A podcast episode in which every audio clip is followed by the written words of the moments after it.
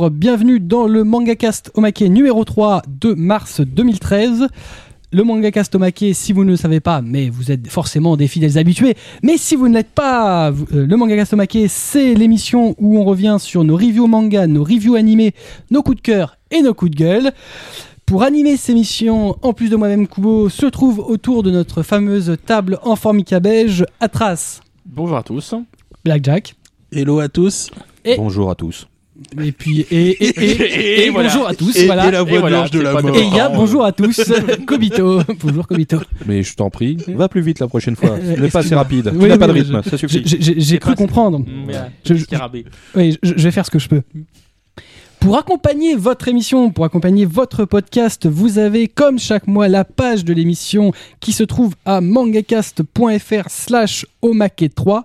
Vous y trouverez les infos, les synopsis, les images, les liens de tous les titres dont on va parler aujourd'hui, de nos coups de cœur, de nos coups de gueule, nos, chroniques manga, nos chroniques animées et tutti quanti.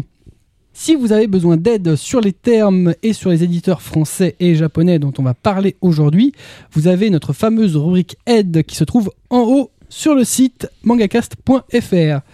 N'oubliez pas non plus le mangacast numéro 3 qui revient en- sur un dossier d'actualité sur l'éditeur Pika Édition avec euh, une invitée, Kim Meden, que nous avons reçue et qui est en ligne au moment où je vous parle. Au sommaire donc de ce mangacast Omake numéro 3, on va, nos chroniques, euh, on va parler de nos chroniques manga dans On a lu, nos chroniques animées dans On a vu, nos coups de cœur et enfin nos coups de gueule du mois. On enchaîne donc tout de suite avec nos chroniques manga dans On a lu.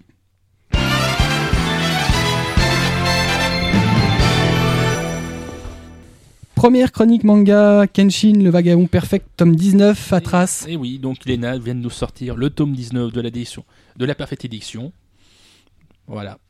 Donc, euh, Très bien, chronique non, suivante. non, non, mais il est pas fini, hein. laisse-moi le temps.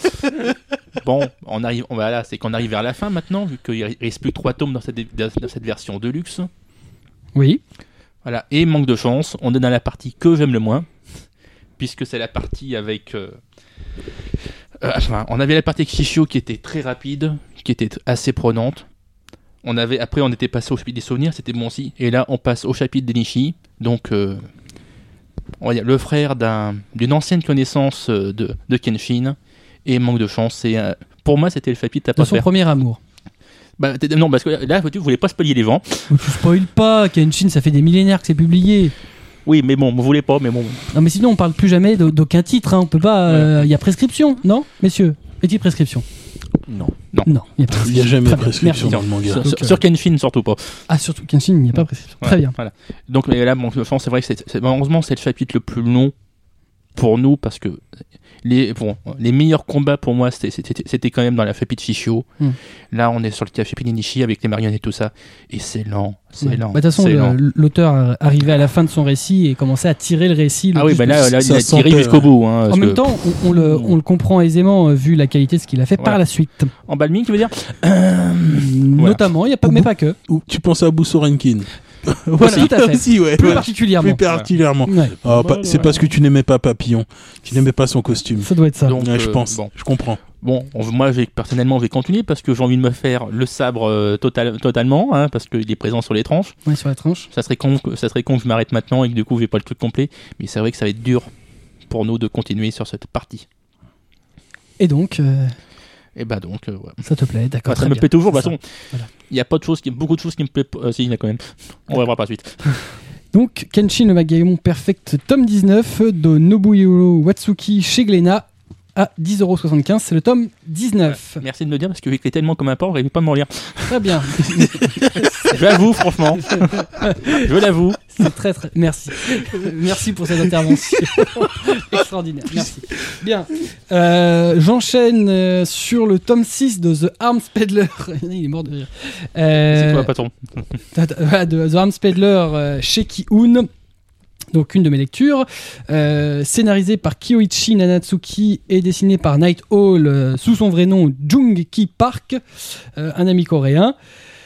Le tome 6 de The Arms Peddler qui est un seinen euh, post-apocalyptique. Bon bah là le tome 6 c'est la suite directe du tome précédent, c'est-à-dire qu'on est vraiment sur un, combat, enfin une rencontre qui qui faisait le, le cliffhanger du tome 5.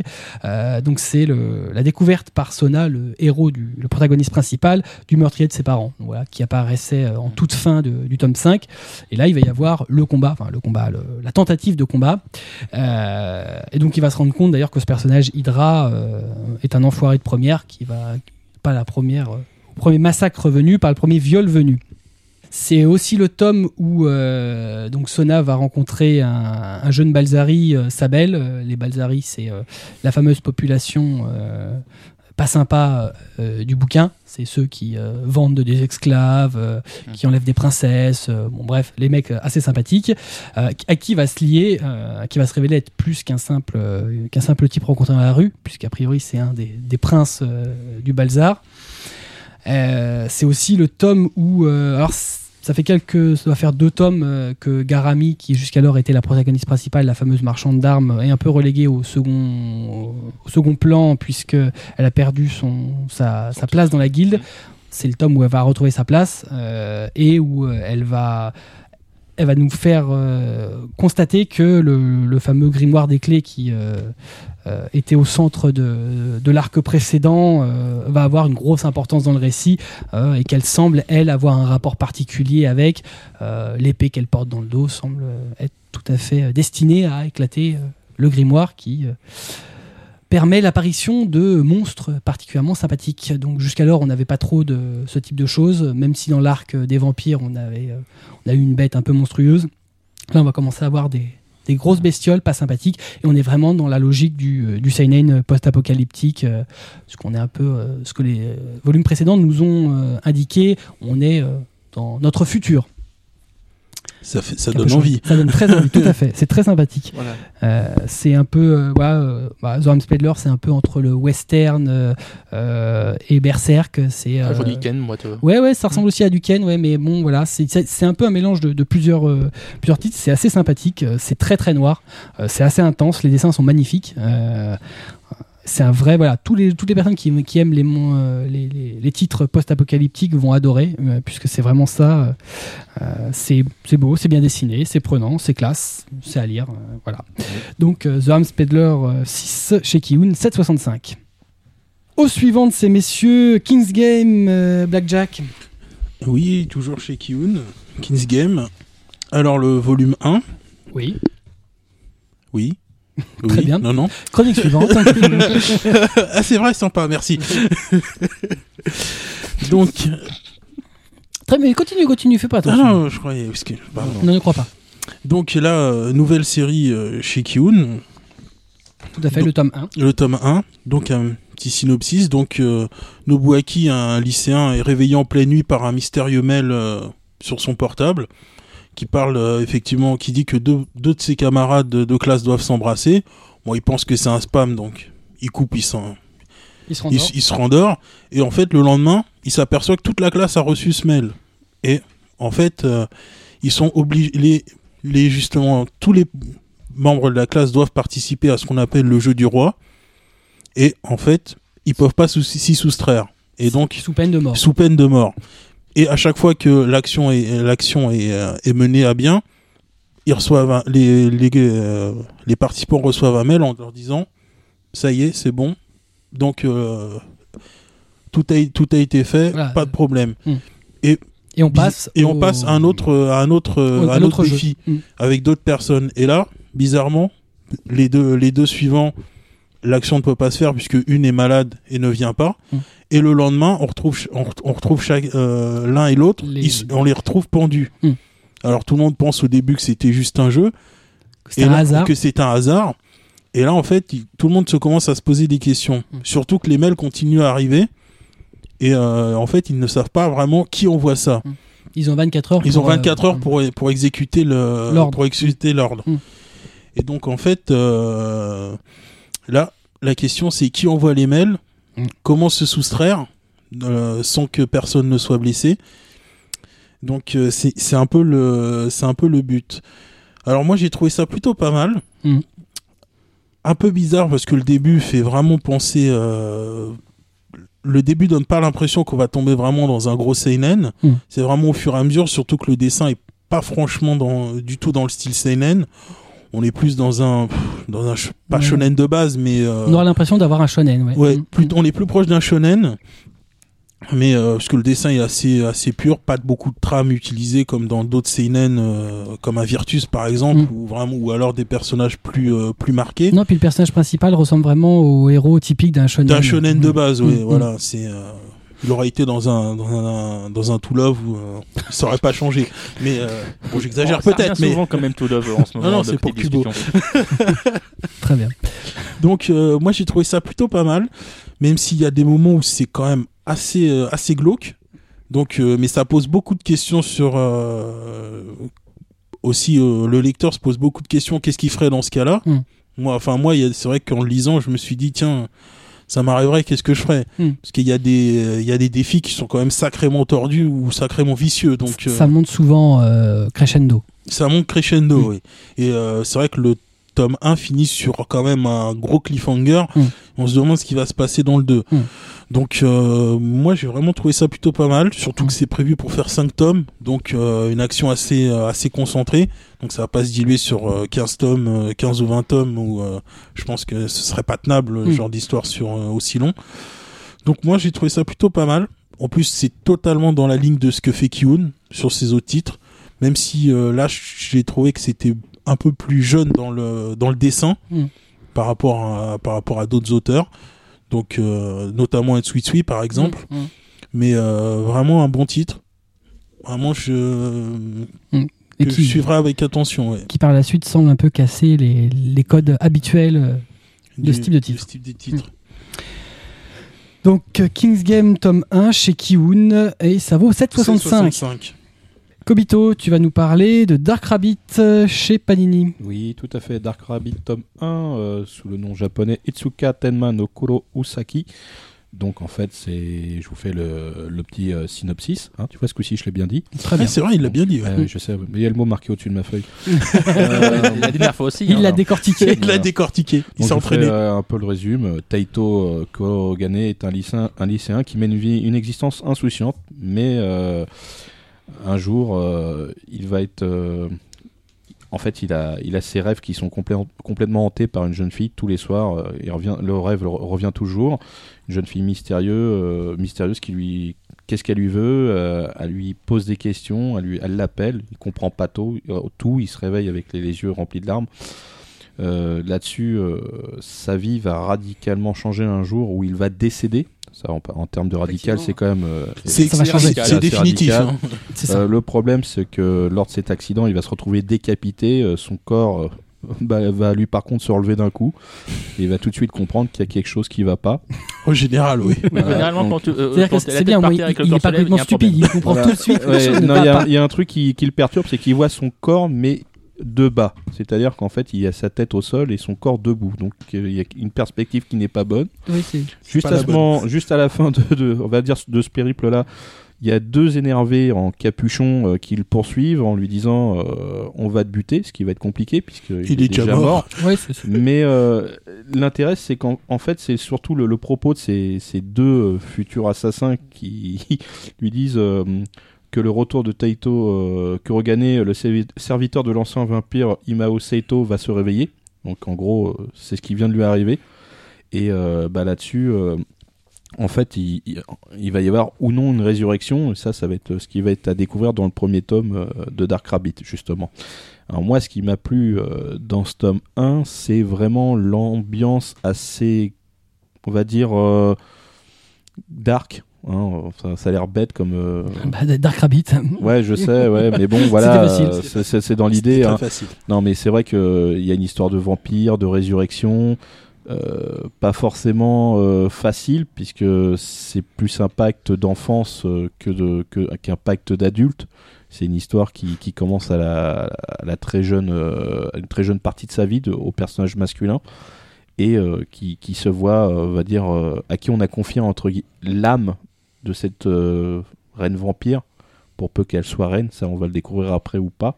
Et euh, voilà, ça c'est ça c'est les grandes questions du bouquin. spoil, le spoil non, raté. non, pas forcément justement parce que euh, justement je, je l'ai pas dit. D'accord. Mais voilà, donc c'est non un titre intéressant chez Panini euh, que j'ai eu euh, découvert euh, par hasard, dans le sens où je pensais pas du tout que c'était euh, ce titre-là qui se cachait sous Dark Rabbit, parce que je connaissais la, version animée, puisqu'il existe une version animée de, ce titre au Japon, qui est une production de 2011, produite par le studio Zex, 12 épisodes de 25 minutes. Bien évidemment, les 12 épisodes ne, sont pas la, totalité de l'histoire, puisque, encore une fois, c'est le manga, qui sera plus complet que l'animé. Voilà, mais euh, bon, bah, bonne découverte chez Panini. Encore une fois, très étonné de, voir un bon titre, enfin un titre qui m'a semblé bon chez eux. Voilà, Black. Euh, Mais ils, ils nous en trouvent un chaque mois. hein. j'essaye. D'accord. Dark Rabbit, tome 1 chez Panini Manga, 7,99. Atras, de nouveau, toi, Eh oui. It's Your World, tome 2 chez Kana. Chez Kana, oui, bah donc le sign-on de Junko Ka- Kawakami, édité chez Kana. hein. Donc 10,20€ pour ceux qui voudraient le prix. Mhm. Donc, et on va résumer vite fait l'histoire. Hiroya, un, adolescent, un jeune adolescent japonais, apprend que son père est muté sur Paris. Et bah donc, avec toute sa petite amie, il va partir sur Paris pour accompagner son père du coup. Bon, on peut dire que ce tome-là, on a attendu parce que bon, le tome 1 était sorti en 2008. On se met de... Il y a d'autres séries aussi longues que... Hmm. aussi longues euh, côté sortie, hein. c'est bastard. Mais bon, World, c'est pas un, un des projets euh, directement de l'éditeur. euh, oui, mais c'était aussi, euh, enfin, passé anciennement sur le blog d'Arte pour dire que ça, ouh, voilà. Et ben, je peux dire 4 et là, je vais dire, je vais être méchant, je vais dire 4 ans pour ça. C'est vrai? Ah oui. C'était pas terrible?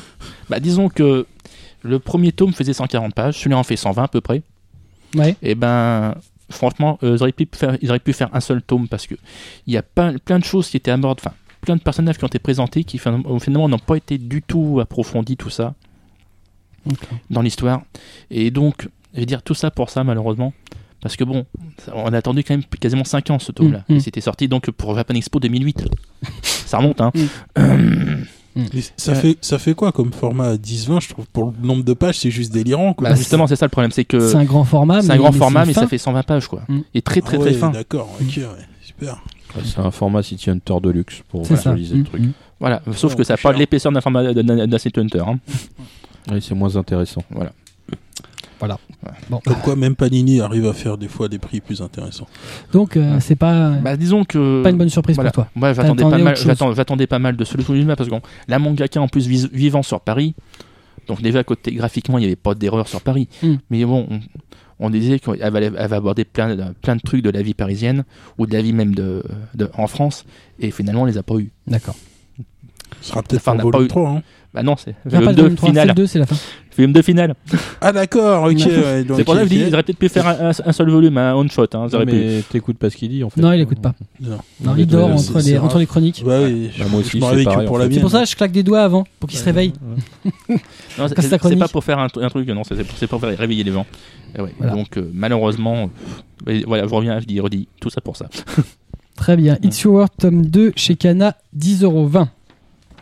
À moi, euh, autre chronique manga, moi j'ai décidé de parler de Que sa volonté soit faite, le tome 10 de Tamiki Wakaki chez Kana. C'est 6,95. Euh, alors moi, euh, Que sa volonté soit faite, c'est un de mes titres cultes. Euh, j'ai constaté, ouais, bah ouais, mais faites pas cette gueule là, moi j'aime beaucoup. Ah non, on a Ah rien non, dit. on a rien euh, Vraiment hein. le type de, de, de titre totalement otak, euh, assez sympa. Euh, bon, pour ceux qui l'auraient pas lu, c'est euh, rapidement, c'est euh, une, une Shinigami une, euh, qui a besoin de, de récupérer euh, des esprits, des âmes. Qui sont euh, évacuées et, euh, évadées des enfers. Euh, dans ce monde-là, elles ont besoin de faire alliance avec un humain euh, qui va leur servir à, récupérer les âmes. Et la technique du héros, donc Keima, qui est un grand spécialiste des jeux vidéo, qui est même, euh, qui s'est créé un blog qui s'appelle le Dieu Dragueur, mais en fait il drague que dans les dating sims, donc que dans les jeux vidéo. Bah, ce sera de draguer finalement toutes les filles qui seront fait euh, attraper par les âmes, puisqu'elles sont possédées. Et donc évidemment, ça, ça appelle un peu à toute la, la culture euh, otak euh, autour des jeux vidéo, des dating sims euh, qu'on peut avoir. Le tome 10 particulièrement, donc qui va euh, entamer sur, sur la suite de l'arc précédent. En règle générale, les volumes étaient souvent considérés de, com- composés de deux arcs qui, se, qui étaient clos. Dernièrement, les arcs sont un peu plus longs et s'étalent sur plus de volumes. En l'occurrence, donc là, il va conclure l'arc de Yui Godo- Goido. Dans lequel donc le héros Keima et Yui ont interverti leur corps et euh, dans lequel ils tentent de la draguer en suivant les codes des dating sims pour filles. Euh, ben, pour l'occasion, puisqu'en fait, euh, étant dans le corps d'une fille, petit à petit, il a l'impression de devenir plus, de plus en plus fille, et donc il joue à des dating sims pour filles, et comme ça qu'il qu'il tente de. Mais bon, ça lui sert à rien au final. Il l'a vraiment lu. hein. Tout à Ah fait. ouais, ah non, mais je moi, je, ça. je- je lis que sa volonté soit faite depuis le début. Je soutiens le titre, c'est un super titre. Euh, c'est un titre. C'est pour- ça, je suis étonné. Tu l'as super bien lu. Ah, J'avais l'impression de le relire avec toi là. D'accord, tu vois. Et ben d'ailleurs, euh, le, volume beau. ne se termine pas là-dessus puisqu'il ouvre un second arc qui est l'arc de Inoki Kasuga, la sœur de Kusunoki, qui a eu, euh, le- qui a été une des, des filles non possédée par euh, un des esprits euh, dans le tome 3. Euh, et là, donc, Inoki revient, c'est la grande sœur de, de Kusunoki, elle revient aux USA et elle souffre d'un complexe de supériorité par rapport à, sa, grande, à sa petite sœur, même peut-être d'un complexe de trop grande réussite, c'est-à-dire qu'il y a une espèce, elle a une sensation d'espèce de grande attente de la part de sa sœur. Donc, logiquement, dès qu'il y a une faille, ça en fait un euh, idéal pour un esprit. Et elle, elle devient géante. Sauf qu'elle devient géante, il n'y a que Keima qui la voit géante. Mais bon, ça pose un certain problème. Donc Keima va intégrer le dojo familial euh, des Kasuga pour tenter de la draguer. faut savoir quand même que Keima, c'est quand même un, un otak, hein, donc il est euh, malingre, il est tout ce que tu veux, mais il n'a Oui, rien à foutre il dans un dojo. Rien à foutre dans un dojo. Il se prend, euh, des- une fille lui met une droite, euh, il fait quatre tours sur Ah bah, lui-même. oui, ça lui arrive tout le temps. Oui, tout le temps. voilà. D'ailleurs, il, il est euh, appelé par, par les, les- les filles de sa classe Otamega, donc otaku mégané, euh, otaku avec des lunettes. Donc, effectivement, c'est ce qu'il est. hein.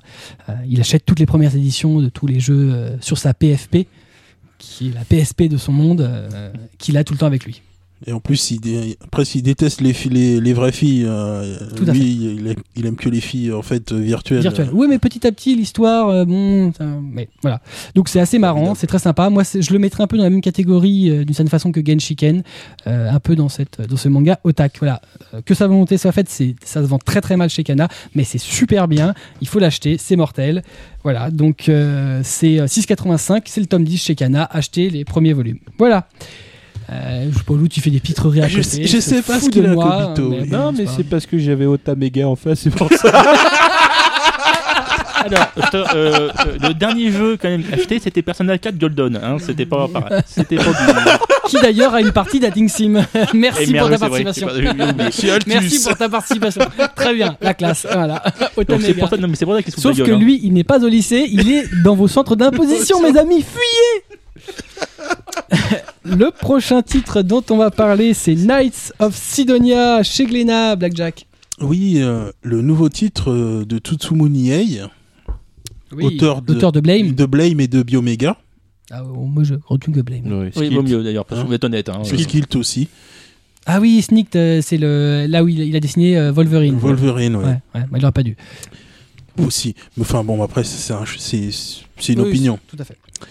Alors, euh, on se retrouve dans un futur lointain, comme souvent avec lui, Toujours comme avec lui. toujours avec lui d'ailleurs. Mais Je crois euh, que même que Wolverine dans un futur lointain. Euh, Donc, oui, c'était- euh, c'était le cas. L'humanité navigue aux confins de l'espace depuis en fait mille ans, parce que la, la race humaine a quasiment été détruite, euh, notamment la Terre, par euh, les Gaonas, une race extraterrestre bien plus supérieure à l'humanité. Et maintenant, en fait, euh, les humains sont, voyagent dans des grands, dans des grands navires spatiaux à, tra- à travers euh, l'humanité. Merci euh, Galactica, ça fait un peu ça. Et en fait, euh, les humains ont mis au point euh, pour se défendre une arme qu- qu'ils appellent les sentinelles. Et, donc un des personnages, le personnage principal qui est né dans le dans le Sidonia, donc le navire principal, Tanikaze Nagate va devenir un pilote de sentinelle. Alors lui, il devient pilote de sentinelle, on sait pas trop pourquoi. Il se perd à la mort de son grand-père. C'est le héros. C'est le héros. Il Donc se- le il héros se- devient le pilote. voilà, il se perd à la mort de son grand-père. Il se perd dans le dans le navire.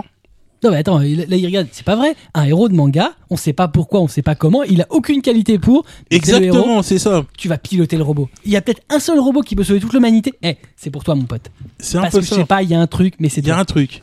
Parce qu'en fait, C'est pas vrai si, malheureusement, Bon. mais t'es pas obligé de le dire comme ça. ouais, mais, mais, ouais, mais c'est c'est vrai parce que en fait dans euh, là là dans dans ces vaisseaux là, en fait, il y a les classes supérieures et une partie en fait des bas-fonds. Et lui vient des bas-fonds. Il s'est perdu, il s'est retrouvé en fait euh, dans les niveaux supérieurs. Et en gros, on Il y a l'a un mec qui trouvé. l'a vu qui a fait Eh, toi, viens. Et en fait, celle qui est responsable, euh, responsable des armées, en le voyant, apparemment, elle doit le connaître, Elle ou connaître l'éclair. son grand-père. Elle a l'éclair et elle lui dit Ouais. Tiens, tu En vas fait, être engagé. Elle a eu le, dé- elle a eu le dessin de, de l'auteur qui lui a dit écoute, euh, Ouais, ma voilà, cocotte, c'est un peu tu vois ça. cette pauvre merde, bah, Voilà. lui Ah, c'est le héros, j'ai pas tu le d'idée. prends Voilà. et tu le mets. J'ai pas d'idée de savoir comment on va le faire, donc euh, Voilà, c'était un bon. peu ça. Et en fait, d'autres qui viennent de d'élites un peu euh, de familles riches et autres ont énormément de haine envers lui parce qu'ils ne comprennent pas pourquoi lui a été choisi pour devenir euh, pilote. En gros, les pilotes qui vont défendre, euh, qui vont défendre l'humanité, pourquoi lui qui vient de nulle part, hein, qui vient des bas-fonds, le ferait alors que d'autres, euh, avec d'autres qualités, euh, Euh, ne fric, peuvent pas le faire. hein. ouais, le fric aussi, ouais, et puis. euh, donc voilà. Et alors, c'est comment? Moi j'ai trouvé ça assez, assez étrange parce que déjà il y a des dialogues. Enfin, C'est du saumoné. Non. hein. oui, non, mais il y a, dialogues. il y y a des dialogues. C'est du nia, il y, a du- il y a du dialogue. Ouais, ça c'est vrai que c'est c'est pas c'est inhabituel. Parce que là, il y a plus de dialogue dans ce volume-là que dans, Bah, que dans- dans, dans- dans dans- Bioméga Bah non, et que Bioméga euh, et Blême réunis. Là, c'est ah oui, juste énorme. Ah oui, oui, quasiment. Ouais, alors là, c'est c'est juste énorme. En fait, il y a un scénariste caché. Ah, je sais pas, non, parce qu'apparemment lui aussi est scénariste, donc je sais pas, il a eu une révélation, il a vu quelque chose. Euh, mais là, c'est un petit peu étrange parce qu'on est un peu dans un système euh, anticipation, mais en même temps tranche de vie, puisque lui, venant des bas-fonds, en fait, découvre euh, comment vivent les élites. Et en fait, il, app- il apprend plein de choses. Il, enfin, il apprend aussi comment vivre avec ses camarades, ce qui est pas tout le temps facile. Lui qui a vécu un peu, un peu en dehors. Euh, L'introduction des mechas, c'est un peu bizarre aussi chez lui, puisqu'il était pas tellement, euh, c'était pas tellement quelque chose qu'il avait vraiment euh, fait dans Blame ou Bioméga. J'ai j'ai trouvé ça un petit peu, un petit peu difficile, parce que surtout que on sait pas pourquoi lui, euh, bah toi tu vas piloter. Ok, mais pourquoi? Non, bah comme ça. que- Ok, parce que. Parce que tu es le héros, Parce il y a que tu es le héros. The Hero. Et- ouais, c'est un peu ça. Peut-être dans le tome 2. Ah peut-être, ouais, ouais. Mais c'est, c'est, j'avoue que c'est peu dubitatif hein, sur le, sur le mais- titre. Avoir la suite. Non, mais je dis avoir la suite. Non, mais quand t'en parlais, j'ai l'impression de, de voir Vandred. Très bien. Sauf que c'est pas un homme, c'est pas un monde où il y a oui, non, où mais les le femmes. mec et- des bas-fonds, euh, lui aussi, Mais- passe mais- l'extraction. euh. Mais là, c'est, c'est, c'est effectivement le gars, quoi. Enfin, il- c'est. mais- C'est Vendred dans Blame. Ouais, sauf que là, il y a, il y a pas le monde euh, d'un Oui, on côté sait, n'y a les pas hommes les et les femmes. on a compris. Oh, tu vas pas nous le faire deux fois. Hein. Mais si, il y a des filles aussi dans dans, dans Sidonia, mais c'est bon. euh. Non, mais je veux dire, c'est pas un monde où il y a d'un côté les Oui, hommes, de l'autre les femmes. on a compris, tu nous l'as déjà mais dit. t'énerve pas, c'est bon. Oui. Non, mais vous- Reste calme. Tu veux un Tranxène? Vos gueules, les cons. Très bien. Donc, Et on vient de gagner le, le tag euh, explicite. Hein, euh. Night of Sidonia chez Glénat, 7,60€. Merci. Kobito, Silver Spoon euh, chez Kurokawa, tome euh, 1. Oui, tout à fait. Paru le 14-2-2013 chez Kurokawa. Il va nous faire la fiche technique. Ah, 6,80€, hein, ce coup-ci je, je donne le prix. C'est bien. Donc euh, Silver Spoon, la cuillère d'argent, ou euh, en titre japonais euh, Gin no Saji euh, Silver Spoon. Euh, donc le, le petit, le petit résume, comme d'hab. Lorsqu'il arrive au lycée agricole Oezo, situé sur l'île de Kaido au nord du Japon, Yugo Hachiken croit que sa vie sera facile avec tous ses fils de, fils de fermiers, incapables d'aligner deux équations. De devenir premier de sa classe sera une partie de plaisir, mais c'est sans compter le- les cours d'élevage, de sciences, de la nutrition, de questions agricoles et les clubs de sport épuisants. Comment va-t-il faire pour survivre dans cette galère? Ça, c'était la grande question que je me posais à la lecture de, l'extrait que nous avait fourni Kurokawa. Alors, euh, j'avais découvert une séquence formidable où il y avait la poursuite avec un petit veau. Je me suis dit, oulala, qu'est-ce que ça va être ce truc? Ayant eu le tome 1 complet et l'ay- l'ayant lu de A à Z, eh ben, merci Kurokawa. Je me suis tapé une bonne tranche dans tous les sens du, tir- du titre parce que, en fin de compte, c'est super drôle. Euh, ça ramène euh, plein de choses au niveau de l'agriculture, c'est-à-dire que l'esprit, euh, enfin l'idée qu'on peut en avoir de gens entre guillemets sans éducation, là c'est complètement balayé. Des gens qui, qui sont dans l'air du temps, qui ont, un- qui ont une vision euh, très technique de l'agriculture, euh, qui est une science complète expliquée dans le livre. On sent que l'auteur, fille de fermier, maîtrise complètement le sujet, qu'elle essaye d'expliquer ce que c'est que le, le vrai travail de la ferme. Et euh, l'auteur a- aussi amené quelque chose que je ne lui connaissais pas, c'est l'humour. Hmm. Avec des vraies phases vraiment très drôles.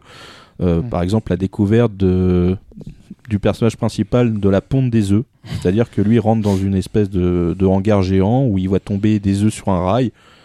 Et là, euh, un de ses euh, on va dire, euh, camarades de classe il regarde, il lui demande mais il vient d'où l'œuf? Et là, le mec bah, lui dit euh, ça sort du cul de la poule. Et là, le mec, il est en mode choqué, mais genre, genre, oh mon dieu, quelle horreur, c'est sale.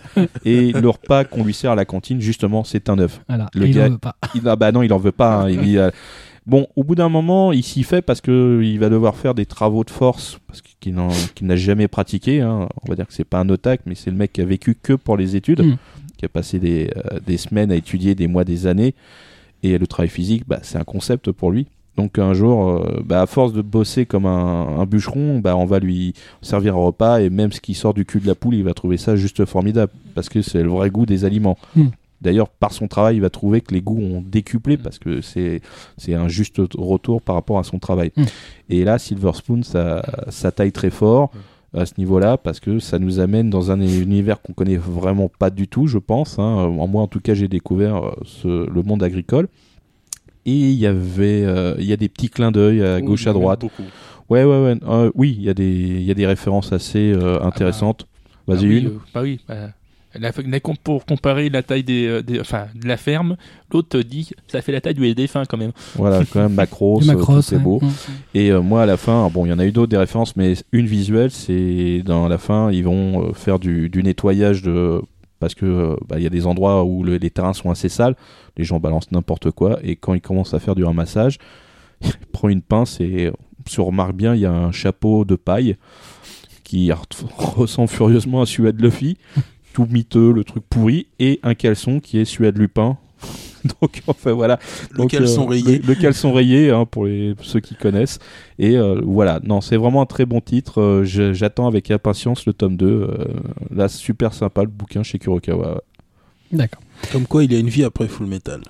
Absolument, tout à fait. À C'est une grande mangaka et je pense que voilà. Qu'elle ira loin. Euh, Silver Spoon, donc tome 1, d'Hiromu Arakawa, chez Kurokawa, 6,80. Euh, bizarrement, euh, ce mois-ci, euh, j'avais cru qu'on n'aurait pas de Jojo. D'ailleurs, jusqu'à dernière minute, nous n'avions pas de Jojo. Et finalement, nous avons Atras. T'es qui- pas obligé de me regarder en disant ça. Bah, parce qu'en fait, je pensais que puisque on avait réussi à faire en sorte que tu n'en parles pas, personne n'en parlerait. Et Atras a décidé de nous parler de Stardust Crusaders Ah oui, tome 2. j'ai pas- lu grand chose ce mois-ci, donc. euh, Très bien. Et tu as réussi à lire du Jojo. Très bien. ouais, oui, bah, bien bah, votre c'est normal. Très bien. Et donc, on- bah, Stardust justement, les Bizarres Adventures, le tome 2 de Stardust Crusader, enfin, tome 14 aussi dans la série, ça dépend comment on, se- comment on se place, hein, si on prend les autres séries avant. Oui, enfin là, on va partir de Voilà. l'orientation. Donc, calme. Donc 6,99€ est on cam. Bon, on va petit résumé de l'histoire rapide. Jotaro et son groupe vont partir abattre, enfin, vont partir pour abattre Dio, l'ennemi de la famille. Ils doivent le faire dans les 50 jours, sinon la mère justement de Dojo meurt, puisque le réveil de Dio a réveillé en même temps les stands de la famille, et manque de chance, sa mère malheureusement elle ne le supporte pas. Donc pour ceux qui ne savent pas, les stands, hein, c'est les doubles dimensionnels euh, astrales des de leur personnalité des ratons. Très bien. Et donc, alors, Voilà. qu'as-tu pensé de ce tome 2 Bah, ça- ah bah, pour moi, c'est un tome important vu qu'on a le petit français qui, a- qui apparaît enfin. Ah oui, c'est euh, Paul Naref. Oui, là, Jean-Pierre Polnareff. Jean-Pierre Polnareff. quoi. Jean-Pierre Paul Naref. Voilà. Bon, on voit tout de suite les références, hein, fait pas du coup. euh, Oui, oh. Enfin bon, pour les plus pour les plus vieux, parce que moi les Von, Polnareff, ils vont pas connaître. hein. Et donc, ils sont... Paul Naref non, Non non. Et donc c'est son stand, avec son, stand- son fameux stand Silver Fariot. D'accord. Et donc, le tome, bien, pas bien? Bah oui, bien. En plus, bon, c'est quand même toujours un tome. Il y a pas mal d'actions sur ce tome-là parce que quand même, ils vont se taper. Euh, et on, on finit, on finit le combat sur le, avec, enfin, avec le manière de stand précédent. On a le combat avec euh, Silver Chariot. On a le combat encore avec un autre, avec un autre stand. Et on a en fini par encore un coup de combat. Il n'y a que ça, en fait. Façon, Bah, et c'est du Jojo's. Hein, C'est l'intérêt, c'est Jojo's. Hein. C'est découvrir le plus de stands, le plus de combats. C'est Voilà. c'est ça en fait. Voilà. Et en plus, bon, pour ceux, tous ceux qui connaisseraient cette partie de la série que par les OAV, il y en a malheureusement. Hein, Mhm. et ben c'est quand même sacrément différent des OAV parce que là, déjà, euh, Silver Chariot, Paul Naref, ils apparaissent pas du tout dans, le- dans le fameux hum, porte-conteneur de mémoire, sous allé en conteneur ou un, un cargo, je sais plus. Merde, dans, la, dans l'OAV. Mhm. Je regarde, hein? Je crois que c'est je Rien, crois que c'est un cargo. je crois. C'est un cargo. Hein. Il est KO. Voilà. Non, non, mais non, j'écoute. J'étais en train de. Ah, J'essaie de me, remémorer. tes paroles. Ah les OAV. Ah non, mais bon, les OAV c'était quand même moyen. Ah, on va dire, Ouais, c'est C'est une relation Voilà. symbiotique entre les deux. Tout à fait. C'est fini les allusions là. Non, mais, Voilà. non, mais c'est Voilà. ça qui est beau, c'est qu'il Bon, y a une graphique. relation tellement forte Voilà. dans votre couple que quand l'un ne parle pas de Jojo, l'autre en parle. y a Voilà. pas de couple. En plus, c'est toujours, c'est, la première apparition d'un stand non humain, enfin d'un, stand non humain, je le dis, d'un manière de stand non humain, vu qu'on a le, le fameux le Ronton qu'on avait entrevu justement auparavant qui est, qui est là. Ah oui, oui, parce que les animaux peuvent avoir Alors, des les Oui, stands, oui, hein, tu nous avais dit. il n'y a pas un criquet avec un stand? Jiminy Cricket. euh, ah. Non, Non. non, dans la partie dans la partie 5, il y a, il y a une tortue qui a un Ah, il y a une stand. tortue Voilà. dans la partie qui- dans, dans cette partie là plus tard on Voilà. verra un chien avec a- un stand non, mais Et, ap- et ap- et après, bien plus loin, il pas y, un a- il y a le hippocampe avec un plancton stand avec un stand. Hein le plancton avec un stand aussi. Ouais, Waouh, un stand de plancton Eh, mais c'est génial Eh, Bon, mais quand ce t'auras mec est un fini de te génie moquer toi hein voilà. Bon. Cet homme est un génie Voilà, graphiquement, c'est toujours du Raki, donc ça va pas plaire à tout le monde. Hein, Non, on va connaître, ça va hein. pas plaire à grand monde en fait. Sur- surtout que C'est- quand même daté parce que c'est fin années 80 Oui, c'est fin années c'est- 80. c'est Bon, quand même mais par contre, on voit toujours que c'est les, vêtements qui sont détaillés quasiment plus que les personnages. Bah, c'est normal, vu que c'est quand même malheureusement la, enfin, la, on va dire, l'école d'Araki, parce qu'à l'origine, il était, enfin, il était censé être styliste. Hein. Ah bah, Très bien, il a bien fait de ne pas l'être. Bon, attends, ça, oh. dépend, ça dépend hein. Oui, c'est vrai. ça peut- Après. Gucci peut lui demander de créer une ligne de vêtements hein. déjà qu'ils ils lui ont demandé de-. Hein. déjà Ouais, qu'ils lui ont demandé de faire des, des illustrations pour eux Il aurait pu habiller des gens en tortue ou en plancton. Donc, la oui, tortue donc, est protégée donc ça va être compliqué le plancton peut-être beaucoup moins mais euh, je donc, suis pas sûr non. que des robes donc, au donc, plancton pour moi, ça oui, marche achat à faire, puisque bon, déjà, c'est du JoJo's. Hein. Mhm. Donc, acheter pour qu'on ait les, les tomes suivants. On va, dire, on va le dire comme ça. Voilà. Le placement le placement produit Non, mais il a raison, il a Ah raison. oui, ouais. Ça fait partie des titres qui se vendent pas extrêmement bien. Il faut les soutenir si on les aime. Ouais. Stardust, Crusade- Stardust Crusader, tome 2 d'Hirohiko Araki chez Tonkam, Ah, voilà. 6,99 99. le tome 2. Ouais. Partie 3 de Jojo Bizarre Adventure.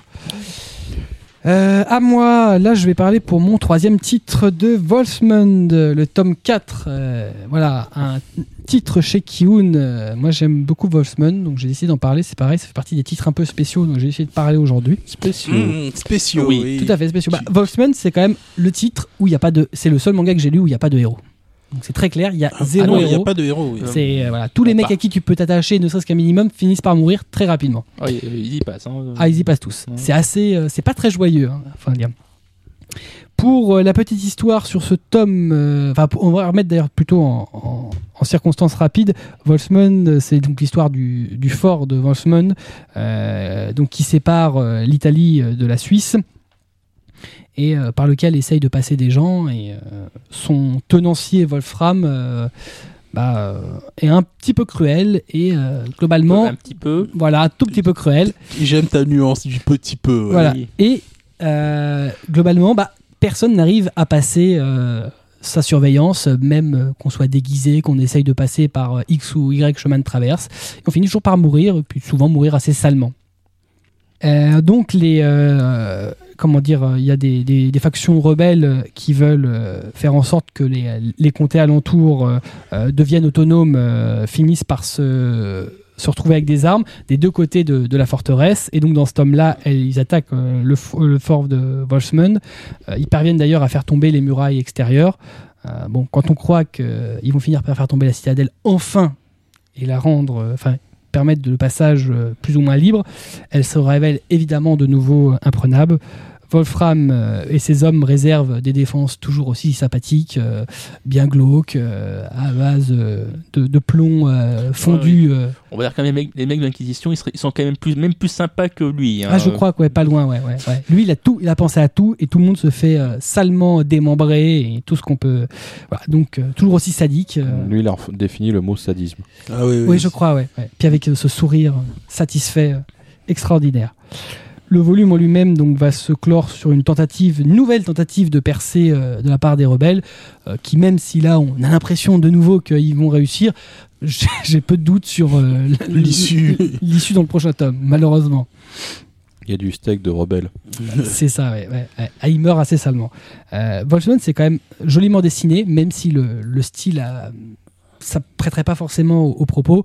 Euh, c'est quand même très joli.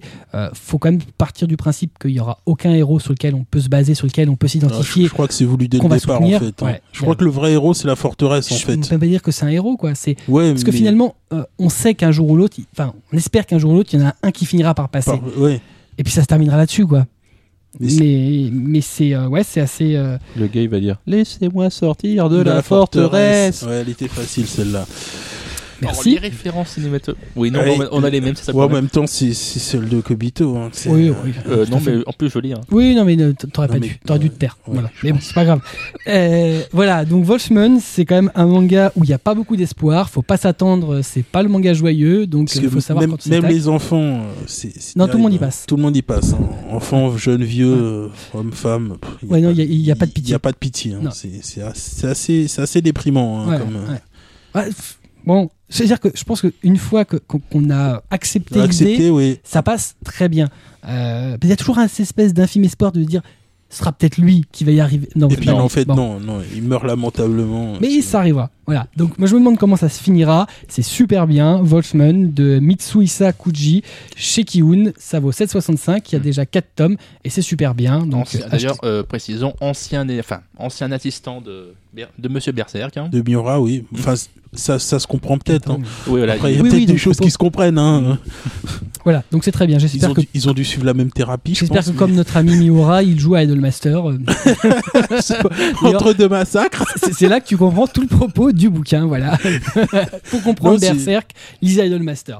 Non, Euh, lisez, euh, regarde, euh, jouez à Idolmaster. Master. Moi, je sais pas comment on peut jouer Idolmaster et après aller, aller, aller tuer des populations avec des épées de 2 de, toute la deux classe. mètres. C'est formidable. Je trouve ça formidable. On va clore nos chroniques manga avec toi, Blackjack, et Bye Bye My Brother chez Casterman. Oui, chez Casterman, alors un one-shot. Un one shot. Oui. Alors. euh, De Yoshihiro. Yoshiro Yanagawa. Merci. De rien. Ça vaut 7,95. Oui. Oui. Alors l'histoire, euh, Nido, un ancien boxeur produit, prodige et ré- euh, réduit à la misère, a vu ses rêves de gloire brisés après un accident. En fait, il a, eu un accident qui lui a coûté sa jambe. En outre, il vit aussi avec euh, la mort de son jeune frère qui est survenu il y a très longtemps, mais qui le hante encore. Ils étaient encore tout jeunes. Et donc, euh, il a perdu tous ses rêves, tous ses espoirs de boxe, mais est-ce qu'il arrivera en- encore à, rêver et à revenir sur, euh, les rings? En fait, il rencontre un jeune boxeur, Giro, dans lequel il décèle un grand potentiel et qui va lui redonner sa passion pour la boxe. Il va l'entraîner. Lui qui va, il va, puisque Giro est- va avoir un combat pour devenir champion. Mais euh, malheureusement, Nido est poursuivi par euh, le dieu de la mort, qui, euh, qui va le mettre à l'épreuve en apparaissant devant lui. Et donc, toute la question sera de savoir comment se passera la relation entre les deux, en sachant qu'ils ont un lien très particulier, qu'on découvrira au fur et à mesure. Alors moi j'ai trouvé Comme ça vous deux. Donc Voilà, on va continuer. Hein, hein. voilà. Donc je disais, alors un titre très surprenant parce que la couverture ne laisse pas du tout euh, supposer de l'intérieur du bouquin. En Oui. plus, il- En plus, il rigole, il a envie de rigoler. C'est- C'est dé- c'est désagréable. Toi, tu. Non, rien. Oui, d'accord, ok. C'est pas possible de faire une rubrique ici. Hein. Non, Ah mais là là tout à fait, tout à fait. Non, mais en fait, je, crois qu'il y, a- y un doux plaisir à te parasiter. Oui, tes je vois ça, ouais. Parce que c'est pas la première fois. Il y a Mais une bon. espèce de, de, de- de plaisir coupable, euh, ou pas coupable en fait. Non, mais lui, non, mais lui, enfin, Kobito, je sais qu'il est coupable, enfin, ils sont coupables de rien. lui. non, non. Donc je disais que Tu à la que- couverture, on doutait pas franchement du contenu, parce que c'est quand même, c'est quand même assez, euh, assez sombre comme récit. C'est, euh, c'est clairement catégorisé comme un, comme un seinen. Enfin, moi, je le vois comme tel. hein. Je pense que ça l'est euh, de par, de par Casterman. Et une chose assez intéressante, c'est que l'auteur a utilisé l'anthropomorphisme et que tous les personnages sont en fait des félins. Donc c'est Mhm. pas du tout des personnages humains. Donc moi j'ai trouvé que c'était assez intéressant comme comme parti pris, mais ça marche plutôt pas mal. Donc on n'a pas un truc forcément kawaii chupina comme on peut le voir dans avec euh, Chi. par exemple, oui. Voilà, on n'est Mhm. pas du tout dans dans ce genre dans ce genre-là. On s'adresse vraiment à un public euh, ado, enfin ado mais euh, ado jeune adulte. Et moi je trouve que c'est nous, les hommes.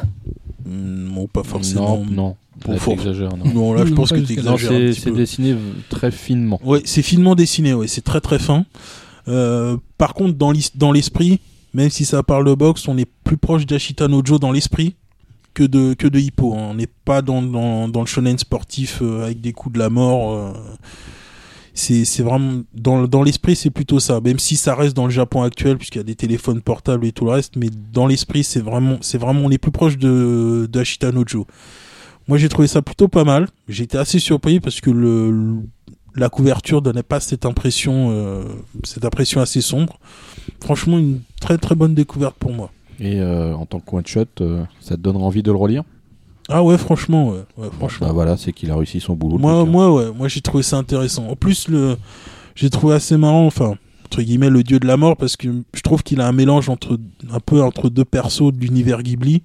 Moi, je trouve qu'il a, il a un faux air du Chabus, et, euh, et le costume fait, fait penser à celui de Baron un peu. Ouais. Je trouve dans Mimio Sumaseba. mais je trouvais qu'il avait le sourire plutôt du chat dans Alice. Super Oui, inquiétant. le, le, ch- le, le, le sourire lui donne celui du, du chat de Alice, ouais. Je dis pas le mélange, voilà. hein. Ouais. Ouais, c'est mais mais c'est vrai que ça m'a il, me donnait un peu cette impression un peu de mélange de Baron de Chabus.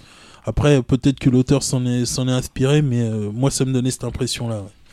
Ok, donc Bye Bye My Brother, euh, collection Saka chez Casterman, 795. 7,95. On va maintenant passer à nos chroniques euh, animées après notre petit jingle.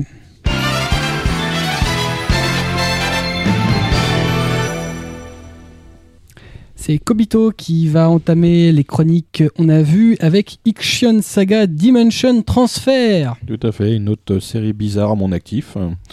Donc c'est une production de 2012, euh, studio Brainsbase. Euh, dans le genre, c'est de l'action fantastique avec du mythe. Alors, il n'y a pas d'auteur spécialement, c'est Capcom, donc euh, le studio euh, reconnu De en- jeux vidéo. jeux vidéo. C'est une série en 24 épisodes. 24 non, épisodes en- non, plus de 24 d'ailleurs, Ah bon parce que pour l'instant c'est en cours. Oui, mais c'est- a priori c'est annoncé comme 24 max. 24, ok, d'accord. Donc euh, le synopsis, euh, Kono- Synopsis. Euh, T'as vu Synopsis. Ouais, ouais, ouais. Toi, t'es taquin, toi. Hein Donc, euh, tu es joueur. Tu es taquinou. Alors, Kono Kaze euh, est un fan d'animation et un gamer de jeux de rôle en ligne. Après une partie sur internet, il se retrouve propulsé dans le monde parallèle de Mira, après avoir accepté euh, d'aider dans le monde réel une jolie joueuse nommée Flora. Dès son arrivée chaotique, il sauve miraculeusement la 36e princesse de Saint-Pyria, Juptrice écarlate, ainsi que son garde du corps euh, Saint Glenn, au physique de catcheur et client fidèle des barachas. Des fout. quoi Des, Des barachas barachas, ouais. Des barres à des barres où ouais. tu peux caresser les chats. Voilà. En Il fait, certains vont des chats. Certains imagine- vont dans des bars à hôtesse, lui va dans des bars à chats.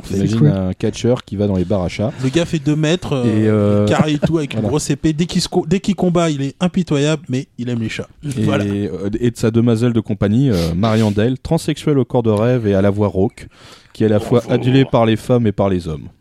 Ils sont poursuivis par un groupe de militaires ayant à sa tête euh, Eurycyclipe Dukakis. Kon doit aider la princesse à atteindre la capitale pour qu'elle se marie avec le seigneur de Jubalbrück afin de former une alliance entre les deux nations. Les noms sont très bien en plus. Ah, euh, décide donc d'intégrer par obligation cette équipe en attendant de trouver le moyen de rentrer chez lui.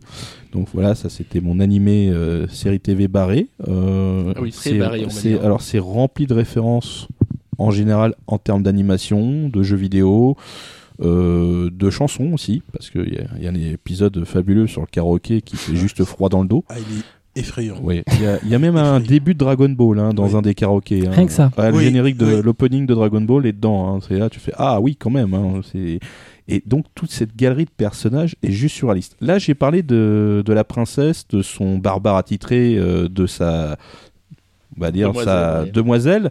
Et j'ai pas parlé de l'équipe opposée, celle qui les poursuit, qui sont euh, Ah, ces sont- cinq archétypes du yaoi. Ah, les mecs sont tout physiquement euh, beaux, magnifiques, taillés dans, dans du bambou. Donc ils sont très fins, très beaux. Et il y en a un, son kiff, c'est d'aller dans les bars hôtesses le soir. Il y en a un, c'est un sadomaso. Il dit ouais, c'est pour l'entraînement, fouettez-moi à mort.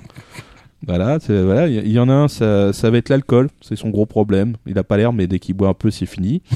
Il y en a un quatrième, c'est quoi? Bah, il y en a un quatrième, il est, il est, euh, il, il est totalement dévoué à, dévoué à Erek. En fait, Ouais. c'est son, c'est son dieu. En fait, dès qu'il dit un truc, il essaye même de le séduire. C'est, c'est, euh, c'est assez terrible. Ouais, parce que le cinquième, en fait, s'appelait- s'appelle Erek Sama. Ouais. Alors, voilà, je sais que c'est compliqué à dire en français, mais lui, il a un petit problème. Ça c'est- dépend pour qui. Hein. Ouais, ouais, bien sûr. Mais il a un petit problème il, aussi. il va avoir un petit problème, c'est qu'en fait, à chaque ren- rencontre avec Diti, donc euh, en fait, euh, Kon Okaze, puisqu'ils vont le surnommer Diti, euh, il va lui arriver une galère, c'est qu'il va lui casser les boules, littéralement. C'est-à-dire que des, des- un coup fatal porté à ses testicules. Et à chaque fois qu'il doit se retrouver à l'hôpital, donc au moins deux fois. Dans le les deux premiers épisodes voilà, en plus. Le médecin qui arrive avec un physique euh, très très clair, c'est-à-dire très rigide, avec les lunettes qui s'illuminent à, à la Evangelion. Le mec lui dit euh, On a été obligé de l'enlever. voilà. au bout de deux Et fois, c'est juste euh, énorme. ouais, au bout de deux fois, ça devient très compliqué. C'est-à-dire qu'il n'y a plus, plus, plus Il n'y a plus rien à retirer après. Ah, c'est c'est énorme. Et donc, euh, lui, sa quête, quelque part, en dehors d'arrêter Diti, c'est de retrouver ses boules. C'est la quête des boules. Ah ouais, des ouais, boules ouais. cristal. Mais- C'est la mais- quête- On là- avec deux, hein. euh, Là, il n'y en a pas, il n'y en a pas sept. hein. Il veut les, il moi veut- rechercher. voilà, mais il veut les récupérer, quoi. Mais c'est juste énorme parce que ça arrive dans les deux premiers épisodes. C'est et lui en veut à mort en fait. Et, et il essaie justement de cacher ça à tout le monde, même sa fiancée d'ailleurs. Il y a d'ailleurs un moment donné, il y a un combat contre un ennemi. L'autre lui donne un coup fatal entre les jambes. Avec un coup de pied L'autre, fait il, lui fait rien. Il se retourne, mais t'es, l'autre, t'es juste un dieu, en fait. L'autre, il a les larmes aux yeux, genre, mais non, je sens plus rien. Il lui dit pas, mais bon, voilà. Voilà. Donc, cette Oui, série, c'est du gros n'importe quoi. C'est comme du je- gros n'importe Comme d'habitude chez toi. Ah non, mais Ouais, c'est vraiment n'importe quoi spécialiste. cette série. Il y, a, Ouais. il y a un épisode où justement ils arrivent dans un village durant leur quête et Con est pris pour une espèce de dieu et il leur fait toute une litanie en fait sur la, la sortie des consoles. Il leur explique en fait comment le monde a changé avec les différentes sorties de consoles. Et, alors, et à l'écran, on voit les consoles qui sont floutées, mais ex- il explique en gros, et on on reconnaît plus ou moins les consoles. Dreamcast, On dit- ouais, Master voilà. System. Il dit ouais à ce moment-là, il y a eu ça, ça et ça. Mais tu parles de consoles Dans un monde médiéval fantastique, hein, donc. euh, Ah ouais, c'est c'est juste, il y a des fois c'est juste énorme, il y a des Ouais. références mais euh, Donc assez voilà, donc hallucinantes. ça a été la série euh, vue euh, que je ne pense qu'aucun éditeur euh, Ah, en France, ça qui soit sain d'esprit honnête. voudra acheter. Voilà. à moins d'avoir de l'argent à perdre, je sais pas, mais ou d'être ou d'être fou, mais ou d'avoir trop d'argent, je sais pas. s'il mais- vous plaît, non Même même en stream, je suis pas sûr que ça marcherait quoi. Ok, donc Ixion Saga DT Dimension Transfer, c'est l'animé que tu nous conseilles, Cobb. Euh, ensuite, Persona 4 The Animation, le second coffret Blu-ray à traces. Non, euh, combo Blu-ray DVD. t'as les Oui, deux. hein. excuse-moi. Ah oui, bah, pensons à ceux qui ont qui ont pas encore euh, franchi le pas. Oui, oui, tout à fait. Voilà. Tout à fait. Donc 34,95€ chez Kazé. Hein. oui, trois, donc- di- euh, trois disques. 3 disques, oui. Bah, 2 DVD, 1 Blu-ray. Hmm. Bon, euh, heureusement, enfin, c'est pas. On peut foutre les 8 épisodes sur le Blu-ray, hein. ça tient, hein, facile. Oui, bah, c'est ce qui semble. Ah, non, mais. Alors, peu- sinon, tu t'es fait fait pour. arnaquer. hein. non, petit et, et, et Fnac, et je rappelle qu'il y en a qui faut 8, 8 épisodes sur un DVD hein, aussi. Ouais, mais pas tout, le monde n'est pas que des clics. Hein. Ah, je l'ai pas dit. dit on, on donne pas de nom. J'ai pas dit de nom. Donc, euh, c'est tiré du jeu qui était euh, enfin, sorti initialement sur la fin de, la fin de vie de la PS2, hein, Mhm. Qui a été réédité sur euh, Vita il n'y a pas très longtemps, en anglais uniquement, bah, comme le Vénitien, là. Mhm. Donc, on va juste faire un petit résumé de l'histoire rapide. Un Vénitien par Rive, c'est son oncle, dans une petite ville de campagne, suite au- à l'imitation de ses parents.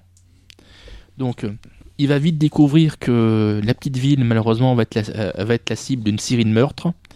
Et il va aussi rapidement découvrir la cause de ces meurtres, le monde parallèle accessible via la télévision. Mhm. Voilà, donc des bon. Et dans ce monde, justement, il y a des monstres qui, qui habitent et qui sont appelés Shadows. Et pour les combattre, ils, ils vont être obligés de faire appel à leur persona, donc un reflet de leur personnalité, tous. Tous.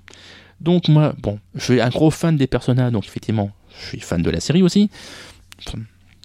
Mais par contre, faut reconnaître, pour ceux qui n'aimeraient pas les jeux, ils vont avoir du mal, hein, parce que bon, esthétiquement, c'est le jeu, copie conforme, et donc, tout, ils ils vont se repris tous les codes du jeu.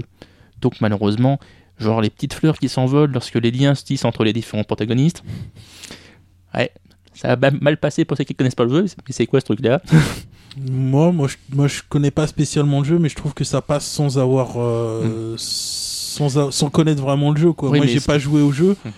Après, enfin, ça dépend comment tu le prends. Après, si tu le prends comme un divertissement, euh, Oui.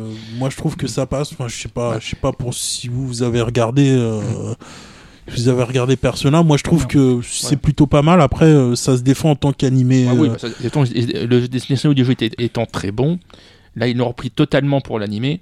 C'est copie conforme du jeu de toute façon.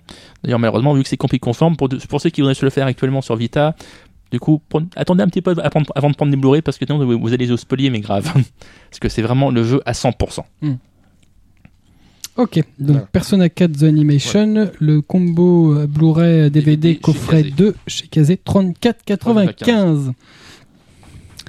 Ensuite, c'est moi qui m'y colle. Moi, j'ai vu ce mois-ci Axel World, euh, réalisé par, produit par le studio Sunrise. C'est une série télévisée de 24 épisodes, distribuée en France par Wakanim, euh, en streaming et téléchargement définitif. Donc Axel World, comme Sword Art Online dont je parlais le mois dernier, c'est à la base euh, une série de romans de Reiki Kawahara, 13 volumes actuellement, illustrés par Ima. Euh, Il y a eu trois mangas dé- dérivés, euh, mais l'origine c'est le roman et le, premier élément dérivé c'est la série animée. Donc ça met en scène euh, Haruyuki, euh, qui est un petit gros euh, totalement euh, aux antipodes de ce que peut être un héros euh, de, de série euh, japonaise, euh, petit obèse, souffre-douleur, euh, qui va, qui vit dans un monde futuriste dans lequel en fait toutes les personnes ont un, connecteur neuronal qui leur permet finalement d'avoir un- un accès au net et à tout ce qui peut faire euh, l'environnement euh, multimédia autour de soi, euh, que ce soit consultation de mail, téléphone, etc., par l'entremise directe du cerveau et donc directement visible sur, sur sa rétine. Ça sert aussi notamment à ouvrir la porte de chez soi euh, et autre chose du même genre.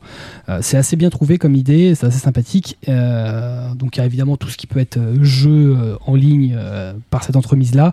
Il s'avère que un jour, une de ces senpai, dont on connaît jamais le nom, mais qui s'appelle Kuroyuki, enfin c'est son pseudo sur, sur le système, sur le réseau, lui fait découvrir le monde accéléré. Donc c'est un programme qui lui, donc finalement ne fonctionne pas comme les programmes habituels euh, qui sont en temps réel. Là c'est euh, une accélération euh, par le cerveau. Finalement, c'est comme si le temps était plus ou moins arrêté euh, et dans lequel ils ont euh, tout le monde a un avatar et ils vont se foutre sur la gueule euh, joyeusement.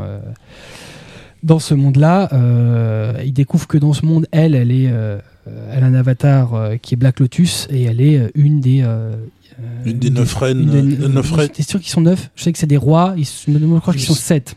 Ah, c'est- peut-être il y a sept légions de couleurs différentes Ouais, je crois que c'est ça. de mémoire. Je sais plus si c'est 7 ou 9, il me semble que il me Moi, semblait que c'était sept. 9. Mais bon, ça n'a pas beaucoup Mais elle, d'importance. Black Lotus, c'est effectivement la, la, La reine de la reine de la Légion Légion Noire. Voilà, qui avait. euh, Et donc, euh, par on ne sait quel miracle, elle tombe amoureuse d'Haruyuki.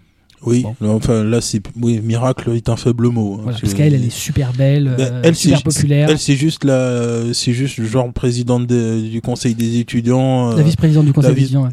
Euh, la plus belle fille, celle qui a la meilleure note, euh, Voilà. en gros, fi- fille d'une fille d'une riche, d'une riche famille, en gros, le- La femme parfaite. la femme parfaite qui tombe amoureuse du petit gros, euh, Voilà. du petit gros fa- fan de fan de jeu qui reste dans son coin. Et qui chiale Voilà. tout le temps. Voilà. C'est voilà, c'est c'est juste formidable les animes japonais. là je, me suis j'ai trouvé un petit peu dommage moi ce truc là enfin vas-y. Moi, dans l'absolu, ça- me, euh, le, le rôle du, personnage me, me choque pas dans le sens où, euh, euh, bon, si on part du postulat que le héros, on doit toujours pouvoir se mettre dans la peau, c'est vrai que c'est un peu compliqué. En même temps, euh, des petits, des petits obèses, euh, ça existe partout. Et Ah ça je suis d'accord oui. euh, maintenant, je pense que c'est aussi dans l'idée euh, de mettre euh, euh, en perspective le fait que dans sa vie de tous les jours, euh, il est personne. C'est une réalité. C'est un souffre-douleur. Il n'est pas très doué en- euh, dans les études. Il n'a pas grand-chose pour lui. Il n'a pas beaucoup d'amis. Euh, bon, il est souffre-douleur. Et dans ce monde-là, euh, on ne sait pas trop pourquoi. Il devient Oui, il devient un dieu oui. voilà, quelqu'un d'extrêmement fort, euh, bon, qui évolue plus ou moins. Euh, il reste quand même très stupide, même dans le jeu. il finit par même se faire voler un de ses pouvoirs. Enfin le, justement c'était le seul à avoir obtenu un pouvoir Le pouvoir que de vol le pouvoir de vol que personne n'avait eu, il se le fait voler effectivement Voilà. Mais mis à part ça, si le premier arc, finalement, la, la, les- les- la moitié de, de, de cette saison euh, est assez intéressante dans le, dans le sens où elle explore un peu le, le monde tel qu'il est, euh, la seconde moitié est assez décevante euh, parce qu'elle s'attarde finalement sur, sur l'apparition d'un- d'un d'un pseudo méchant euh, assez inintéressant euh, qui, euh, qu'il rencontre dans, dans, dans son lycée, euh, qui c'est justement celui qui lui pique sa Qui lui capacité. pique sa capacité et qui lui, qui lui fait un chantage, euh, Voilà. qui fait un, assez Ouais. pathétique et on, on- on- on tient beaucoup là-dessus. C'est assez dommage, d'autant plus qu'à ce moment-là, Kuroyuki est euh, euh, en voyage scolaire pendant une semaine. Elle est pas là. Elle, évidemment, on se doute qu'elle aurait pu régler euh, tout en un claquement de doigts. Elle, elle est pas là pendant une semaine, c'est la merde. Et puis lui, lui, lui en parle pas pour, pour qu'elle profite de son voyage scolaire. euh, Ah, ce qui est un peu stupide, mais bon, bref, euh, toujours est-il que ce qui est dommage, c'est qu'en fait, ça, ça aurait pu prendre quelques épisodes, ça aurait pu presque être un espèce de filler, et en fait, ça prend toute une partie, de, toute la moitié de, de, de la seconde saison, de la première saison, euh, jusqu'à en être même la conclusion. Euh, bon, c'est assez dommage. Euh, Moi, j'avais trouvé que le, le concept était, assez intéressant, au-delà, même en faisant abstraction du personnage un peu insipide, mais j'ai trouvé que l'idée était vraiment très bonne. La réalisation, je trouvais plutôt pas mal en ah, plus. oui, très bien. ouais. Elle est, elle est d'assez haut niveau. Mm. Euh, juste euh, après, c'est vrai que hum, l'arrivée de ce pseudo méchant, j'ai trouvé que ça, ça faisait perdre tout l'intérêt effectivement du, du euh, de la série. Moi, pas jusque là. Euh, moi, ça m'a quasiment, moi, ça m'a fait décrocher. J'ai même pas vu la fin. J'ai trouvé ça, Ça- inintéressant Je après. trouve ça dommage. En fait, la longueur, euh, ça, ça s'étend beaucoup trop. C'est dommage. D'autant plus qu'en fait, on s'attend à avoir un développement du reste de l'intrigue et de, de, de l'univers. Et en fait, c'est pas du tout le cas. Euh, donc, on se doute que- qu'il va y avoir euh, d'autres saisons ou alors c'est vraiment une aberration. Euh, bon, euh, faut quand même se rendre compte Mais que c'est une toute petite saison 2 qui est prévue, je crois. bah, J'espère. En tout cas, toujours est-il que ça prend une toute petite partie des 13 romans actuellement publiés. Donc ce serait dommage de pas, euh, sachant qu'il y a énormément de chances euh, qui apparaissent, de nouveaux pouvoirs, de nouvelles capacités, de nouvelles possibilités, euh, qu'on a envie d'explorer, qu'on a envie que les auteurs explorent. Euh, Il faut pas s'attarder là-dessus, mais il faut éviter d'avoir une moitié de saison euh, gangrénée par un méchant euh, moisi. euh, Ouais, inutile et qui fait même pas avancer le, le- le récit ni le propos. Donc ça, c'est assez triste. Donc voilà, c'est. euh, Par contre, euh, honnêtement, moi globalement pour la série, je trouve que c'est quand même, euh, comme tu le disais, c'est beau, c'est bien réalisé, c'est rythmé, euh, le car design est bien, c'est bien réalisé, c'est punchy, ça tient en haleine. Bon, même si les génériques sont moyens et la BO quelconque, ça reste un bon animé. Ça n'a pas la puissance de, la BO de Sword Art Online. Mais ça reste un, bon, un bon titre malgré une fin d'un queue de poisson. Voilà. Donc beaucoup de questions restent en suspens. Une intrigue qui est pas du tout conclue. Donc clairement, il faut une, une seconde saison. À savoir que deux OAV ont été publiés qui n'apportent rien à l'histoire, hein, qui sont vraiment des suppléments qui ont été publiés avec euh, les deux jeux vidéo. Donc euh, c'est juste euh, des fillers. c'est- Ouais, du filler un peu merchandising, quoi. Voilà. Bah, c'est bien d'avoir des, des- des épisodes spéciaux avec les jeux vidéo, mais ils apportent absolument rien au récit.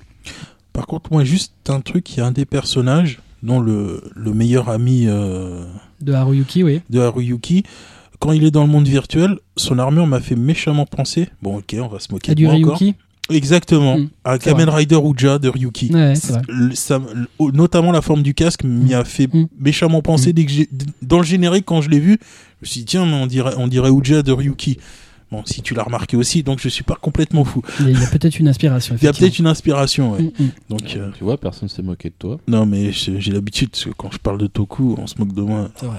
Ah, ah, ah, ah, ah. Pardon, voilà, je me suis ouais ouais voilà je- c'était juste c'était juste gratuit en fait. Ah, non pas spécialement Si, non. ça le manquait, il adore ça tu sais, c'est des gens comme ça qui sont sadomaso, qui aiment bien Oui. prendre des coups et quand ils s'en prennent pas, pourquoi tu m'as pas tapé? Voilà, donc, bref euh, Axel Word, euh, 24 épisodes, donc distribué en France par nos amis de Wakanim, euh, soix- 0,79 euh, par épisode en streaming haute définition, 1,58 en téléchargement définitif sans DRM, et ça sort en Blu-ray et DVD dans les 6 prochains mois. La- L'animé suivant, ouh, du Gundam, euh, Unicorn, Blackjack. oui mais là là on est dans du sérieux là Ah oui, c'est c'est c'est sérieux là, c'est Ah, ça veut sérieux, dire que man. tout ce qu'il a raconté avant, c'est c'est n'importe que de quoi. la merde. voilà. Voilà. Non, Là, c'est les, gars, c'est je sérieux. parle par là je parle Là, par rapport à d'autres Je parle d'un truc pour les bonhommes, d'accord Attention, là Ça tu sent- rigoles pas. Ouais, ça sent sous les bras là. Ouais, Exactement, exact. c'est unicorne, ça sent dans le slip, ça sent sous les bras. Bonhommes. pas, Amis de la n'exagérons pas. poésie. Bah, vous êtes plus là. non, à cette heure-ci, ils sont plus là. C'est tendu. Comme un. Puisqu'on Ah, parle- c'était fin, c'était fin, c'était léger. Bon, Ah oui, c'est fini pour Hermé. c'est léger, rubrique comme une petite brise d'été. Ouais, c'est ça, ouais. Voilà, le temps sauf qu'il qu'il fait. neige. Ouais, sauf qu'il neige, voilà. Donc, Donc, Gundam Unicorn. Gundam Unicorn, Yes. Nous sommes en Universal Century 0096. bien sûr. D'accord. Oui, oui. Très bien. Donc, nous sommes trois ans après l'ultime confrontation de, Confrontation- confront- confrontation de Neozion, dirigée par Charles Aznavour, Oui. Le senteur qui faillit faire tomber un, un astéroïde sur Terre. Moi, Charles Aznavour, c'est pas ça qui me fait tomber. hein. Les deux là sont intenables hein, aujourd'hui. Hein. Non, non, c'est pas grave. Donc, nous suivons donc Banager Lynx, qui est un jeune homme qui a grandi sans, sans connaître son père. Et il a été pris en charge par le collège Anaheim Electronics, qu'il a pris en charge après la mort de sa mère. Et il est en voyage euh, scolaire à bord d'Indus- d'Industrial 7, qui est une colonie spatiale. Donc, c'est. Il est en voyage scolaire. Oui, mais oui. Comme ils vivent dans l'espace, bah oui, il fait un voyage scolaire dans une colonie. je te dise Oui. Donc il a. Moi aussi d'ailleurs. il est avec les, les autres, euh, les, ses camarades de classe. Et, euh, et en fait, il visite les, euh, les chantiers de construction de, de la colonie. Et au loin, il aperçoit une jeune fille qui semble tomber du pilier central de la colonie. Et en voulant lui venir en aide, il prend un, un mobile suite de T'as construction. remarqué qu'il y a toujours une pétasse qui tombe dans ces trucs-là Euh, souvent. Souvent. elles, elles sont pas, elles, elles- elles flirtent avec le vide, elles savent pas tenir et hop, Voilà. elles tombent. Et donc, il prend un, un mobile suite de Ah, évidemment. maintenance pour, pour, Pour la l'aider. Exact. Donc, il lui sauve la vie. Et en fait, euh, Parce que fille- évidemment, les, les mains d'un mobile suite sont pas du tout dures et elles s'écraseraient pas comme une grosse merde dans leurs mains. Non, les mains c'est comme si c'était des, des oreillers. Oh, elles a- oh, c'est trop beau. C'est trop beau. Voilà. Mais non, là, c'est pas, c'est pas la main, c'est un, un mobile suite de construction. C'est avec, il, en fait, il ouvre le, le cockpit. Voilà. Je te vois faire des, des signes, toi. Ça, ça va, ça va, ça va, ça va. Ah, c'est ça, c'est comme un entry plug. Voilà. Ça fait ma- Dans, quand même, dans, dans le truc, euh, les, dans les deux qui se moquent là, de Gundam, il y en a un qui, qui a un suite euh. Hein. Ouais, mais c'est pas grave. Je, je, je fais plus attention à ça. Nous n'avons pas l'image. Non, exact. Et donc, la jeune fille s'appelle Audrey Byrne. Et en fait, Burn oui, c'est fait exprès. dans son deck. Oui. C'est comme Charles Aznavour, tu crois que c'est pas fait exprès? Non, à peine. Donc, et donc, euh, la jeune fille est venue sur Industrial, Industrial 7 pour un but bien précis, et Banager veut, euh, veut la suivre et l'accompagner. Mais en fait, il se doute pas de- du terrible drame qui se, qui se prépare et les événements pas. qui vont, qui vont bouleverser son existence. Il se doute pas. Non, il se doute pas. Et donc, Et donc, que dire? Magnifique. rien que ça. Bah, ça au moins, c'est. Ah non, je suis désolé. C'est juste magnifique. Pour un fan de Gundam, c'est ce qui a été fait de mieux depuis longtemps. De mieux ou de plus beau Les deux. Les deux. Clairement les deux. Bah, t'es fou, toi, Audrey Si. Bird, Charles Aznavour au même endroit, quand même, Putain, ça donne envie, quoi. Donc, donc, techniquement, franchement, c'est du très haut niveau. Sunrise a mis beaucoup de moyens vraiment pour, euh, pour faire ses OAV. C'est Euh, cara designé par euh, le designer original de la série, Ouais, Yoshikazu Yazuhiko. Azuiko, ouais. Donc c'est c'est très très joli. Techniquement, ça a été complètement pensé pour la haute définition. Donc euh, quand on regarde en, en Blu-ray, c'est très très impressionnant. C'est Il y a vrai eu- qu'à 8190 yens l'épisode vaut mieux. Ouais, c'est clair. Donc, euh, mais je vais en parler aussi de ça, tout ça. C'est vrai, pardon. Bon, ah, par contre, quand on connaît pas l'univers Gundam, notamment l'univers de l'UC, c'est un peu compliqué de rentrer dans l'histoire parce qu'il y a énormément de références euh, à tout ce qui s'est passé avant, Aux notamment. différentes séries aux différentes et séries séries. d'OAV. Mais surtout, effectivement, parce qu'il parle effectivement de la première série, on a quelques éléments effectivement aussi de Zeta Gundam, pas des masses, mais quelques-uns, et notamment euh, un, des, un, des, fi- un des téléfilms euh, Charles Cou- Counter's Attack. Si on les a pas vus, c'est un peu compliqué de connaître l'histoire. Il faut au moins avoir vu euh, les trois films résumés qui avaient été faits sur la première série pour vraiment comprendre. Parce qu'il y a beaucoup, beaucoup de références. Mm. Donc c'est un des gros problèmes. Un autre problème, c'est que la disponibilité en Europe, c'est juste effrayant. Parce que les épisodes sont très très chers. Puisque euh, chaque. euh, ça sort de manière individuelle. Donc certes, chaque OAV fait à peu près euh, une cinquantaine de minutes. Sauf que c'est vendu à un prix juste délirant. euh, C'est vendu à un prix japonais en fait. 8190 yens. Ouais. Mm. Ce qui fait, euh, c'est juste hors de prix pour la France, quoi. Par contre, l'avantage, c'est que c'est, euh, il y a plusieurs sous-titrages, puisque Bandai Visual l'avait pensé de manière, euh, Internationale. manière internationale. Donc, je crois qu'il y a trois, il y a trois doublages et sept sous-titrages disponibles, dont le français. précisément. Mais un euh, sous-titrage de qualité. Oui, oui, oui, très très bon sous-titrage. De Monsieur Takeda. Oui, voilà. June, si tu nous écoutes. John, euh, on est avec toi. On est avec toi. Vas-y, continue. Et le deuxième problème, c'est que c'est très lent à sortir. Parce que, en gros, euh, c'est sor- c'est sorti fin 2010. Le, pr- le premier volume est sorti fin 2010. Le sixième ne sort que le 22 mars. Il est déjà disponible sur le PSN et le Xbox Live depuis le 2 mars, mais il ne sort que officiellement en Blu-ray que le et en Blu-ray et DVD, mais le DVD est réservé au Japon le 22 mars. Et la septième OAV a été d'ores et déjà annoncée en même temps que la sixième pour le printemps 2014. Donc, oui, faut Pas pas, être être, trop faut pas être pressé. Mm. Déjà, déjà le, la cinquième OAV était sortie en mai 2013. En mai 2012, pardon. Donc, euh, clairement, euh, Sunrise prend son temps pour les faire. En même temps, euh, vu la qualité, moi je trouve que c'est pas plus mal. Quelques éléments filtres. Après, euh, au fur et à mesure, ils montrent toujours des images. euh, D'ailleurs, il y, a, un site qui est dédié à Gundam. On peut voir les 6 les six ou 7 premières minutes de l'OAV6. Donc euh, jusqu'à la sortie officielle euh, du, Blu-ray. Donc moi, en tant que fan de Gundam, c'est juste formidable. Franchement, je trouve que ça réconcilie un peu avec ce qui a été fait récemment, notamment Gundam Age et la deuxième saison de de, de, de, de double de double zéro, qui était vraiment très mauvaise Bah, à mon sens. zéro, on va dire. Ouais, c'était un peu ça. Ouais. Mhm. Gundam Age, c'était juste une catastrophe. Euh, après, là, c'est vrai que Sunrise prend son temps, mais si, si c'est pour faire ça, moi, je trouve que c'est c'est plutôt pas mal. Après, juste un petit bémol sur la quatrième OAV que j'ai trouvé un petit peu plus molle. Mais, euh, mais sinon, le reste. Ça servait surtout à poser la cinquième, hein, qui était bien. Oui, après, la cinquième repartait. et C'était vraiment juste, euh, juste formidable. Quoi. C'est. Techniquement, franchement, si on a une installation HD, qu'on est fan de Gundam, c'est- je conseille fortement. Très fortement. Donc Gundam Bon, après- Unicorn. Après, il faut pouvoir, euh, faut vouloir investir dedans. Parce Mm. que euh, c'est pas donné. Tout à fait. C'est loin des données, mais en même temps, euh, Biz n'existant plus. N'existant plus, oui, puisque la, pre- la première OAV était sortie, euh, c'était eux qui l'avaient distribuée. Mais euh, À de- quel prix? Euh, c'était 45 euros, je crois. 45 C'est quand même euh, ouais, C'était un peu cher quand même. c'était un peu cher. Surtout pour, euh, pour euh, 55 Mm. minutes. C'est vrai que euh, tout le monde n'est pas prêt à mettre ce prix-là Ouais. pour, euh, pour une OAV. Pour une seule OAV, oui, tout à fait. Surtout cette au final, ça va faire cher. On va terminer nos chroniques animées avec One Piece Z, le film que tu as vu, Kobito. Euh, oui, l'équipe Mangacast a été conviée euh, le 4 mars à l'avant-première euh, au Club Marbeuf sur les Champs-Élysées. Donc on a eu la, la chance de, de voir le 11e film de One Piece. Euh, donc petit résumé de l'histoire. Euh, Z, un ancien amiral de la marine, débarque avec son équipage sur une île du Nouveau Monde. Le but de leur voyage, dérober un minerai renfermant une énergie phénoménale capable de rivaliser avec la puissance des armes antiques. Mais Z et ses acolytes ont un autre objectif, l'extermination totale des pirates de toutes les mers du monde. Alors qu'ils naviguent dans les eaux du Nouveau Monde, euh, l'équipage du chapeau paille va croiser la route du terrible Z, mais ce n'est pas le seul danger que vont devoir affronter Luffy et ses compagnons. Leur vieil ennemi Aokiji et la marine sont également sur leurs traces. Le sort du Nouveau Monde est désormais entre leurs mains et une bataille d'une ampleur sans précédent est sur le point d'éclater.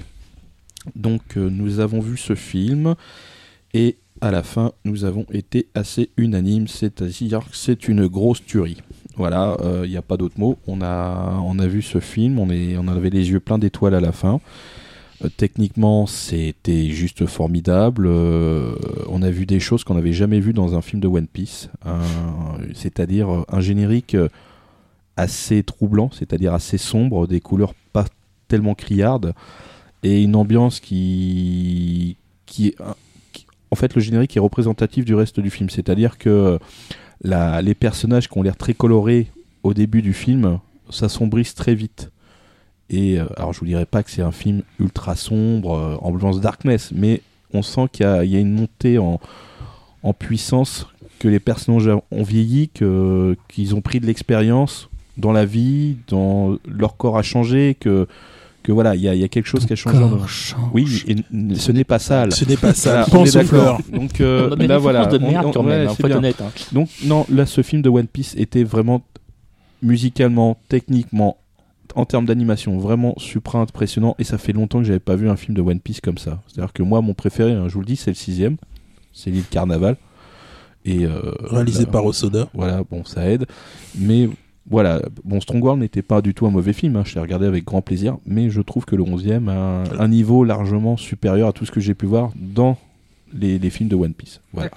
Puis il faut savoir aussi que Eiichiro Oda est, est, est producteur exécutif, exécutif pour ce 12e film. Euh, il, a créé les personnages, il a créé le personnage de, Jet- de Z, euh, présenté comme l'ennemi le plus puissant euh, pour le moment devant l'équipage de Mugiwara. Oda s'est occupé du scénario, mais c'est tout. Cette tâche est... enfin, en fait, il s'en est occupé sans vraiment s'en être occupé. Il a- ça a été confié à Osamu euh, Suzuki, connu euh, plutôt pour les films de Pokémon et du Roi Léo. Mhm. Voilà. À la réalisation, euh, Tatsuya Nagamine, déjà responsable du film 8 de One Piece, Alba Star, et qui a travaillé aussi sur des animés TV, dont Dragon Ball, étant le plus connu. Et euh, la bande son est composée par Yasutuka Nakata, un DJ électro. Euh, en fait, le film, euh, il a un- il- il- c'est un filler comme tous les autres films, hein, on sait. Oui. Mais euh, ça, ça- ça- ça se placerait à la fin de l'arc des hommes poissons, juste avant l'arc de Punk Hazard. Et ça, co- ça correspond à 4 épisodes hors série, c'est-à-dire le 575 à 578, avec l'apparition des néomarines de Z. Et euh, One Piece Z est le premier à être localisé sur les mers du Nouveau Monde. Ça, c'est très important, puisqu'on là, on passe vraiment dans le nouvel arc.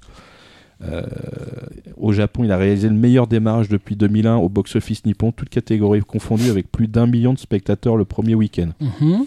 À ce jour, il a été numéro 1 du box-office pendant 3 semaines et totalisé plus de 5 millions d'entrées au Japon. Voilà. Effectivement. Alors, en dehors de tous ces beaux chiffres, je confirme que c'est vraiment un très bon film. Ouais. J'encourage vivement les gens à y aller euh, et puis à se faire leur propre idée. Euh, on a vraiment été emporté par, par cette aventure. Franchement, les 1h47, on les a pas vus. On s'est dit c'est déjà fini, c'est pas possible. Euh, le générique de fin pourra peut-être perturber beaucoup de gens. Je vous dirai pas pourquoi. perturbant, ouais. Mais voilà, c'est chanté de façon internationale. Mais sinon, tout le reste du film, euh, nous, on- là, on va dire merci, euh, on va dire merci la Toei. Puis on va dire merci Kazé et Rosum de nous avoir sorti un film en salle enfin, aussi rapidement, puisqu'il est sorti le 15 décembre au Japon. Mm. Et on va l'avoir officiellement euh, Le 15 mai. Et il y aura une avant-première, par contre, en avril. Euh, J'ai noté la date euh, qui sera le 25 avril à l'UGC Cité Léal. Donc je pense qu'il va y avoir euh, soit des préventes, soit des concours euh, d'ici là. D'accord.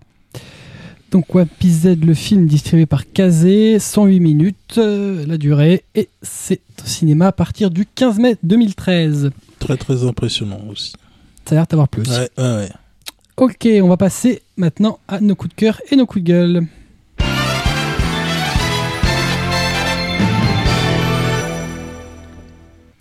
Coup de cœur à trace. Oui, oui. Pour mes coups, pas, coup de cœur, Benavista va enfin décider à sortir Totoro en Blu-ray. Parce que bon, dans le cas, de- on en a quasiment un par an, on va dire, en Blu-ray. Ouais. Voilà. Et enfin, et Totoro, il, il commence à sortir des vieux trucs, on va dire. bon, c'est- Totoro, c'est pas un vieux truc, mais bon. Ah, quand même. Voilà, C'est c'est- vieux, Voilà. Ça date un peu de 88, Oui. donc. Voilà. Donc, mais c'est indémodable. Voilà, ça démo- et donc et on a enfin en Blu-ray Totoro. De toute façon, vu qu'en plus le DVD devenait quasiment introuvable, hein, faut être honnête, Mhm. tu peux confirmer, hein, Oui, oui, très difficile. on va enfin avoir donc une, la, la version Blu-ray. Enfin, dira-t-on. Bon, maintenant, moi je dis, jette un truc. Il reste Porco Rosso, il reste également Mononoke. hein. Mm. Après, je serai content. Mais, mais de mémoire, il je suis pas sûr que Porco et Mononoke soient sortis en Blu-ray au Japon. Euh, si Mononoke, oui, de mémoire, et Porco Rosso, non. Je Ah, suis optimiste, semble, hein. euh, Mais de toute façon, il, me- il me semble qu'il n'y a pas si longtemps que ça non plus que, que Totoro est sorti en Blu-ray, je crois. Non, il- Là, on, on- enfin, on se rapproche des sorties, effectivement, au Japon. Japon, Mais ouais, bon. c'est ça. quand on voit le retard que, de- que prend Bona- Bonavista sur les Ouais, sorties, même- euh, En même temps, c'est pas c'est pas prioritaire chez Bonavista, je pense aussi. Ah non, non, hein. c'est Disney. Ils ont ils ont ils ont leur propre catalogue à sortir. Ça, c'est du bonus, quoi, en fait. Mais ce temps, on préférait avoir le bonus que la version. Ouais, mais c'est- C'est personnel. Donc normalement, ouais, ça- c'est personnel, Ouais. mais voilà. donc euh, sortie prévue pour euh, le milieu de l'année. D'accord. Et malheureusement, on n'a pas le prix. hein, pour l'instant. Ouais, moi, ça- ouais, ce sera aux alentours de c'est 24, je pense. Ouais, 24, 24, 99, oui. Mm, mm, C'est leur tarif habituel. Coup de cœur suivant, Kobito, nouvelle licence chez Doki Doki. Ouais. Servamp, euh, série en cours euh, actuellement au Japon en trois volumes.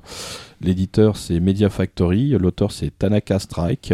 Euh, le sortie du premier volume sera chez Doki Doki le 1er avril 2013. L'histoire, Shirota Miyaru, jeune lycéen, recueille un chat, un jour un chat noir, sans se douter qu'il s'agit en réalité d'un un servant bug. un vampire servant, lequel se révèle être en, en outre un véritable tir au flanc, partisan du moindre effort. C'est Peut-être pour ça que ça m'a plu d'ailleurs. reconnu. Non, justement, ça m'a rappelé des gens, surtout autour de moi. Devenu son maître, le jeune garçon va rapidement se retrouver entraîné dans un conflit entre vampires. comment nos deux héros vont-ils se sortir de cette délicate situation? Là, c'est bah, c'est ce qu'on on va tous découvrir le 1er avril, c'est pas une blague. Moi, ce que j'ai bien aimé, c'est euh, déjà l'espèce de combinaison euh, de jeu pourri, c'est-à-dire le titre euh, servant, qui est la combinaison de deux termes servant plus vampire, donc servant, pas mal pour le titre. C'est un manga d'action et d'humour, donc normalement, je suis assez bon public.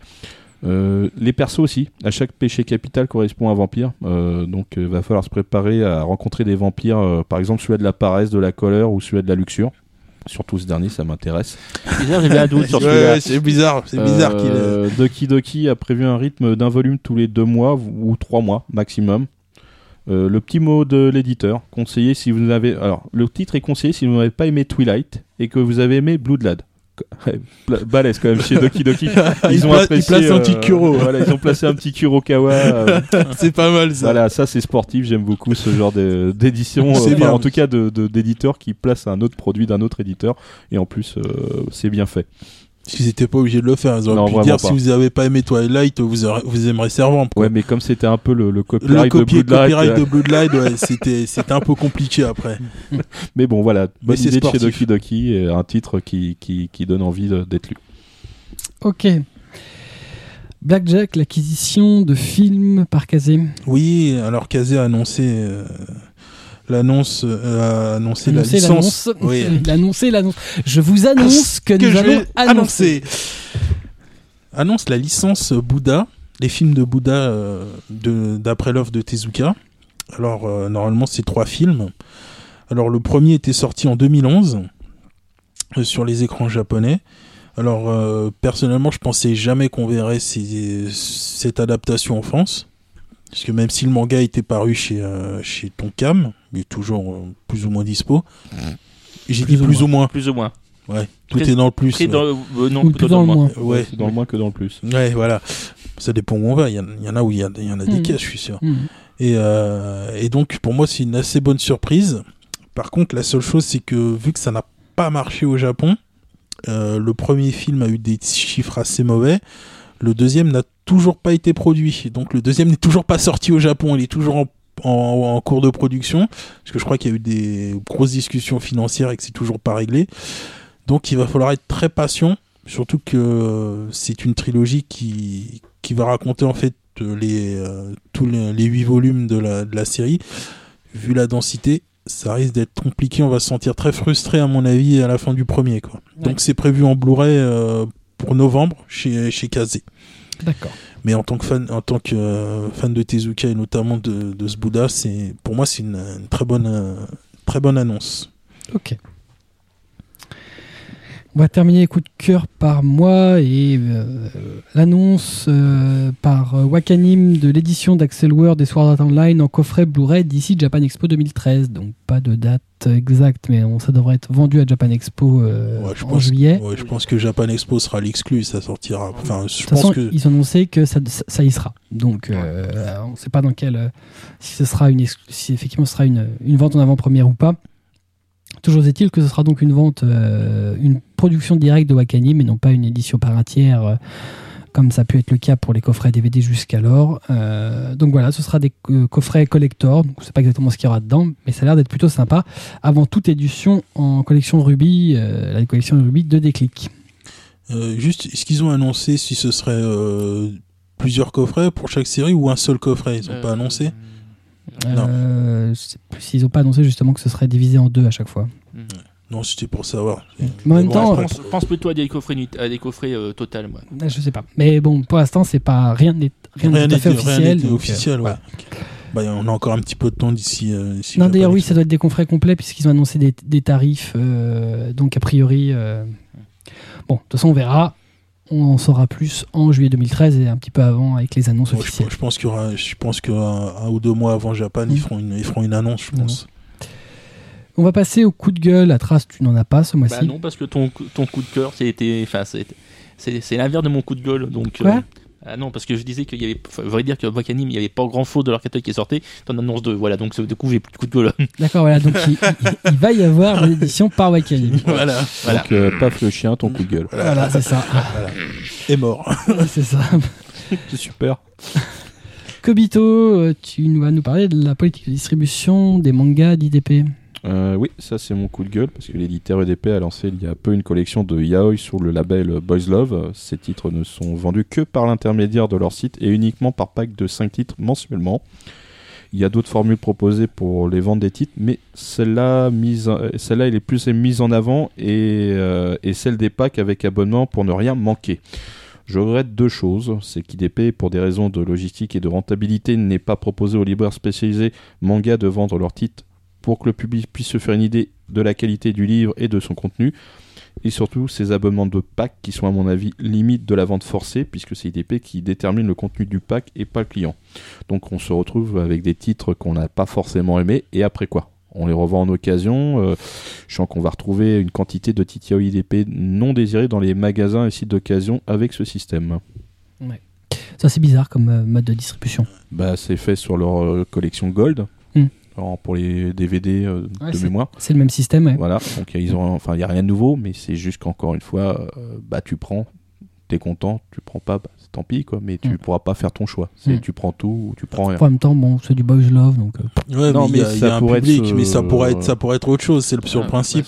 C'est le principe, ça Mm. pourrait être euh, là, c'est du boys love, euh, c'est un, un genre de manga. Mais, mais c'est pas. euh, ça pourrait être n'importe quoi d'autre, je veux dire. C'est Mm. C'est une pas question très- de principe. C'est ouais. une, question qu'on te donne pas le choix. Tu prends le pack et basta. Mm. Donc euh, il y a des titres qui vont plaire ou pas aux, aux lecteurs et aux lectrices, mais ils n'ont pas le choix de tout prendre. Surtout qu'en plus, je crois, je crois avoir vu que il y a des, enfin, ils font dans le même principe que les collections. En gros, t'as des cadeaux aussi quand, je crois, quand tu, quand tu t'abonnes. des cadeaux, tout ça. T'as des comme cadeaux, des mugs, des clous, des trucs comme ça. Ouais. Il y a des mugs, des, des parures de lit, euh, ce genre de choses. Mais est-ce que, est-ce que le coût de la, la collection des clics images, ça va pas se répéter à Japan Expo? C'est-à-dire qu'il y a eu tous ces packs, et au final, tu arrives à Japan, et là, oh oh, surprise, tu peux acheter ce que tu veux Mm.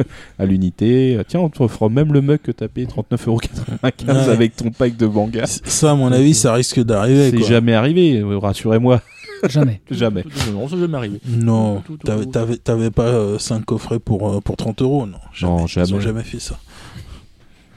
Non, on l'a pas dit fort. Blackjack qui va nous parler de sa série favorite, Sensei Omega, de voilà. son coup de gueule. Voilà. Voilà. La Voilà. Kana Video a annoncé cette année euh, la sortie des DVD de Sensei Omega. Voilà. C'est un peu ce que j'ai pensé. Oui, Bon, oui. déjà, l'annonce euh, l'annonce de la diffusion sur Canal J, c'était pas génial. Bon, Donc, tu regardes euh, pas Canal J, donc ça va. Ouais, je regarde pas Canal J, euh, donc si. Non, non, non. Et encore, enfin, non. Et là, ça va pas m'aider à, à, à regarder Canal J. Il loupe pas un épisode de Dora. À la limite, je crois que je préférerais Dora à, Dora Omega. à Omega, ouais. À la limite. Franchement, ouais. Tu vas loin. Ouais. Oui, je sais, je vais loin, mais j'assume. J'assume totalement. Il y aurait pas, il y aurait pas Saint Seiya, ça me dérangerait pas dans le titre. Mhm. Mais euh, voilà. Et donc, ben voilà. euh, pff, ouais, je, je pense rien de cette. euh, je pense, je pense beaucoup de choses, mais je vais pas les dire là parce que après, euh, je, je pense que je serais blacklisté. Euh, je pourrais plus diffuser un podcast, mais euh, Rien que ça. ouais, ouais, ouais, voilà, ouais. J'ai, non, non, c'est pour moi, c'est vraiment une très mauvaise série. Euh, après, bon, je comprends, je comprends Kana. hein. Vu ce qu'ils sortent en vidéo, ça marche pas des masses, donc il faut bien qu'ils se, faut bien qu'ils se rattrapent à un truc. Euh, Bon, pourquoi? Ils sortent quoi qui marche pas? Ouais. parce que ça, cartonne euh, One Piece, hein, tout le monde a déjà vu les épisodes. euh, je suis pas sûr. Je suis sûr qu'ils en vendent des. Ouais, moi Quantité aussi. industrielle Oh. Quantité industrielle, je suis pas sûr. Oh, Si, t'es- taquin là. ouais. Hunter x Hunter aussi, ouais. Grave. Ouais, ouais. Euh, et puis Naruto aussi, ouais, super. Naruto, je suis sûr qu'ils en vendent. Plein. Aussi, pas tant que ça. mon Ouais, si. Ah, si, Oh, je Ils le feraient que- pas sinon. En fait, euh, je pense que c'est Non, je crois qu'on qu'ils- a, je on crois a pas, on n'a pas de chiffres de grande surface. Je pense que tu devrais voir au niveau grande surface. Moi, je dis pas, euh, moi je peux, voilà, je pense pas que les ventes soient faramineuses en spécialisé, mais en grande surface, euh, c'est comme si t'achetais ta baguette de vin, tu vois, tu vois. Ah tiens, euh, Ouais. mes croissants, tiens, je prends un Naruto avec. Euh, Voilà. Je suis pas, je suis pas, je Ils suis pas sont je- largement distribués. Hein. Ah ouais. ouais. largement distribué, largement vendu, je suis pas sûr. Après Ils Omega. arrêteraient t'as- si, si, si ça fonctionnait pas. Ouais. Et puis Omega. C'est pas des euh, philanthropes, hein. Ouais. Ouais, mais contractuellement, tu crois que. Tu Il n'y crois a pas de contractuellement. Si ça fonctionne pas, si c'est pas, ça gagne pas d'argent, t'arrêtes. Hein. Et puis regarde Omega, toi t'aimes pas, mais euh, moi je suis pas un fan non plus, hein, faut être honnête. Mais ils vont en vendre des caisses. Ah oui, mais ça, je, ça, je suis, je suis convaincu qu'ils vont en vendre des caisses. Vu que c'est, vu que c'est complètement axé euh, sur un segment jeunesse, c'est pas pour rien que ça passe sur Canal J, sinon ça passerait pas sur scène-là. Donc, euh, d'ailleurs, au Japon, c'est vendu en tant que tel. Hein. C'est, c'est, Et c'est pas pour rien. euh, Au Japon, la jeunesse, il n'y en a pas énorme. hein. Non, pas énorme, mais c'est clairement, c'est clairement sur un segment, sur un segment jeunesse, quoi. Bon, euh, là, sur la, sur la série originale, on on n'avait pas l'impression qu'ils avaient 14 ans. Là, on a l'impression qu'ils en ont 8, quoi. Mais bon, euh, c'est, Et voilà. des grandes écharpes. Ouais, des grandes écharpes qui amidonnées qui tiennent toutes seules, ouais, c'est formidable. Donc, euh, donc voilà, pour moi, euh, Voilà, donc t'es malheureux de l'arrivée de Sensei Omega. en fait. voilà, un petit peu, ouais. Mais bon, après, je m'inquiète pas pour Kana, je pense que ça, ça se vendra. Bon, après. euh, Et voilà. dedans, il y a des ninjas. Ouais, toi, t'étais pas obligé d'en parler, ouais. Et des, et des- ouais, et des, et, et des Le pouvoir chevaliers, de- de d'or qui, euh, qui ont le pouvoir du mot, ouais. Tiens. Le pouvoir de dire non. Ouais, exact. ouais. Voilà. Et moi, j'ai le pouvoir de dire non, je n'aime pas cette série, et je le dis. Très bien, on va clore nos coups de gueule avec moi et euh, l'organisation dernièrement, donc le week-end du, du 1er au 3 mars euh, de Japan Expo Sud et du Monaco Anime and Game Show, exactement le même week-end. Je trouve que c'est juste hallucinant d'avoir euh, deux événements de cette ampleur euh, à 200 km l'un de l'autre. Le même week-end, surtout. Le même, bah, c'est ça, non mais c'est ça, c'est exactement le même moment, délirant. le même, enfin un événement euh, sur le même thématique, exactement, enfin quasiment au même endroit, puisqu'à 200 km, on est vraiment plus, euh, c'est exactement la même zone. euh, je trouve que c'est hallucinant. euh, alors, J'ai pas bien compris l'intérêt, en fait. Non, non, je comprends pas bien pourquoi le Max, donc le Monaco, Anime Game Show, vient s'installer euh, finalement sur le même week-end que Japan Expo Sud. C'est une aberration, puisque si on regarde un peu euh, historiquement, ça- le Japan Expo s'est toujours placé dessus. En 2012, c'était organisé du 2 au 4 mars, donc on se, euh, il suffit de regarder un calendrier pour se douter de, de l'organisation de Japan Expo Ouais, Sud suivant. Je vois pas pourquoi ils viennent euh, se confronter directement à cet événement-là, comme un événement majeur.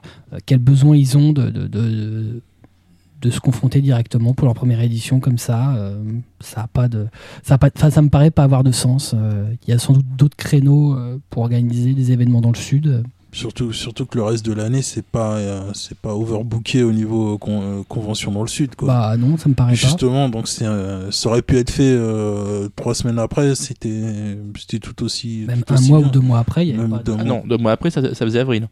Quasiment. Euh, non, deux mois après, ça faisait pas avril. C'est-à-dire Ça que oui, mars, euh, Ça faisait mai, ouais. c'est-à-dire que bon, entre mars et, et avril, il n'y a pas de deux mois. Il est, dans, c'est- il est dans les chiffres. Il est dans hein. les chiffres, ouais. Donc il, il sait mieux que toi. C'est ça. D'accord. Ok, ouais, non, il- il- en fait, il, non, parce qu'il a un calendrier différent du mien. Ouais, ça Oui. doit être ça. Il a un mois entre mars et avril. Ouais, Oui, mais ça, ça permet de faire des intérêts de plus. Donc, C'est ça. tu vois. c'est horrible la déformation Entre toi et professionnelle. moi, il y a un mois de plus. Non, mais effectivement, j'ai pas bien compris. Alors après, euh, c'était étonnant aussi leur invité Gonagai. Enfin, je, je sais pas. euh, Non, mais pourquoi pas C'est pas. Ouais, pourquoi pas, oui.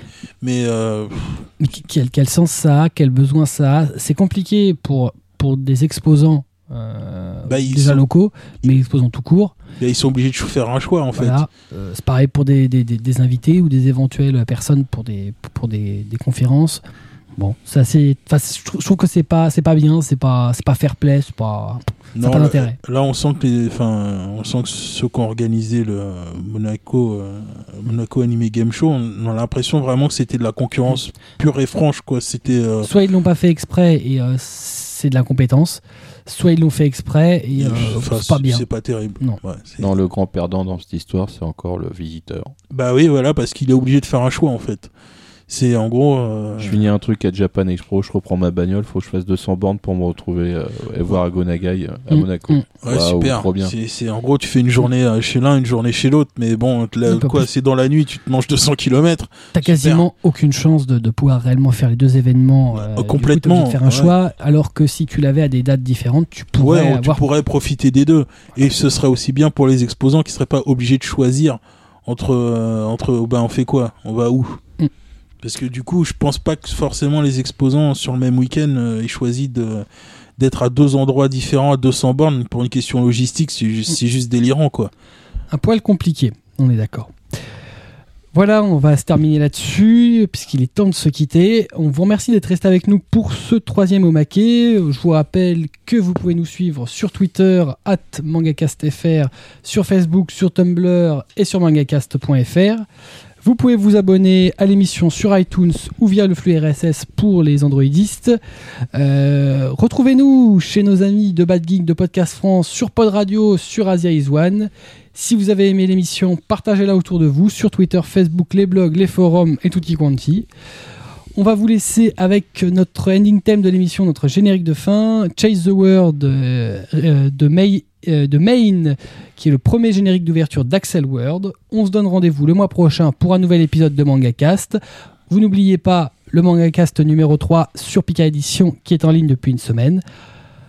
On vous donne rendez-vous donc le mois prochain pour un nouveau MangaCast et bien entendu un nouvel Omake. On vous kiffe. À bientôt. À bientôt. À bientôt. Salut この瞳は鮮やかに今君しか知らない 踏み込んで目覚める。世界へ。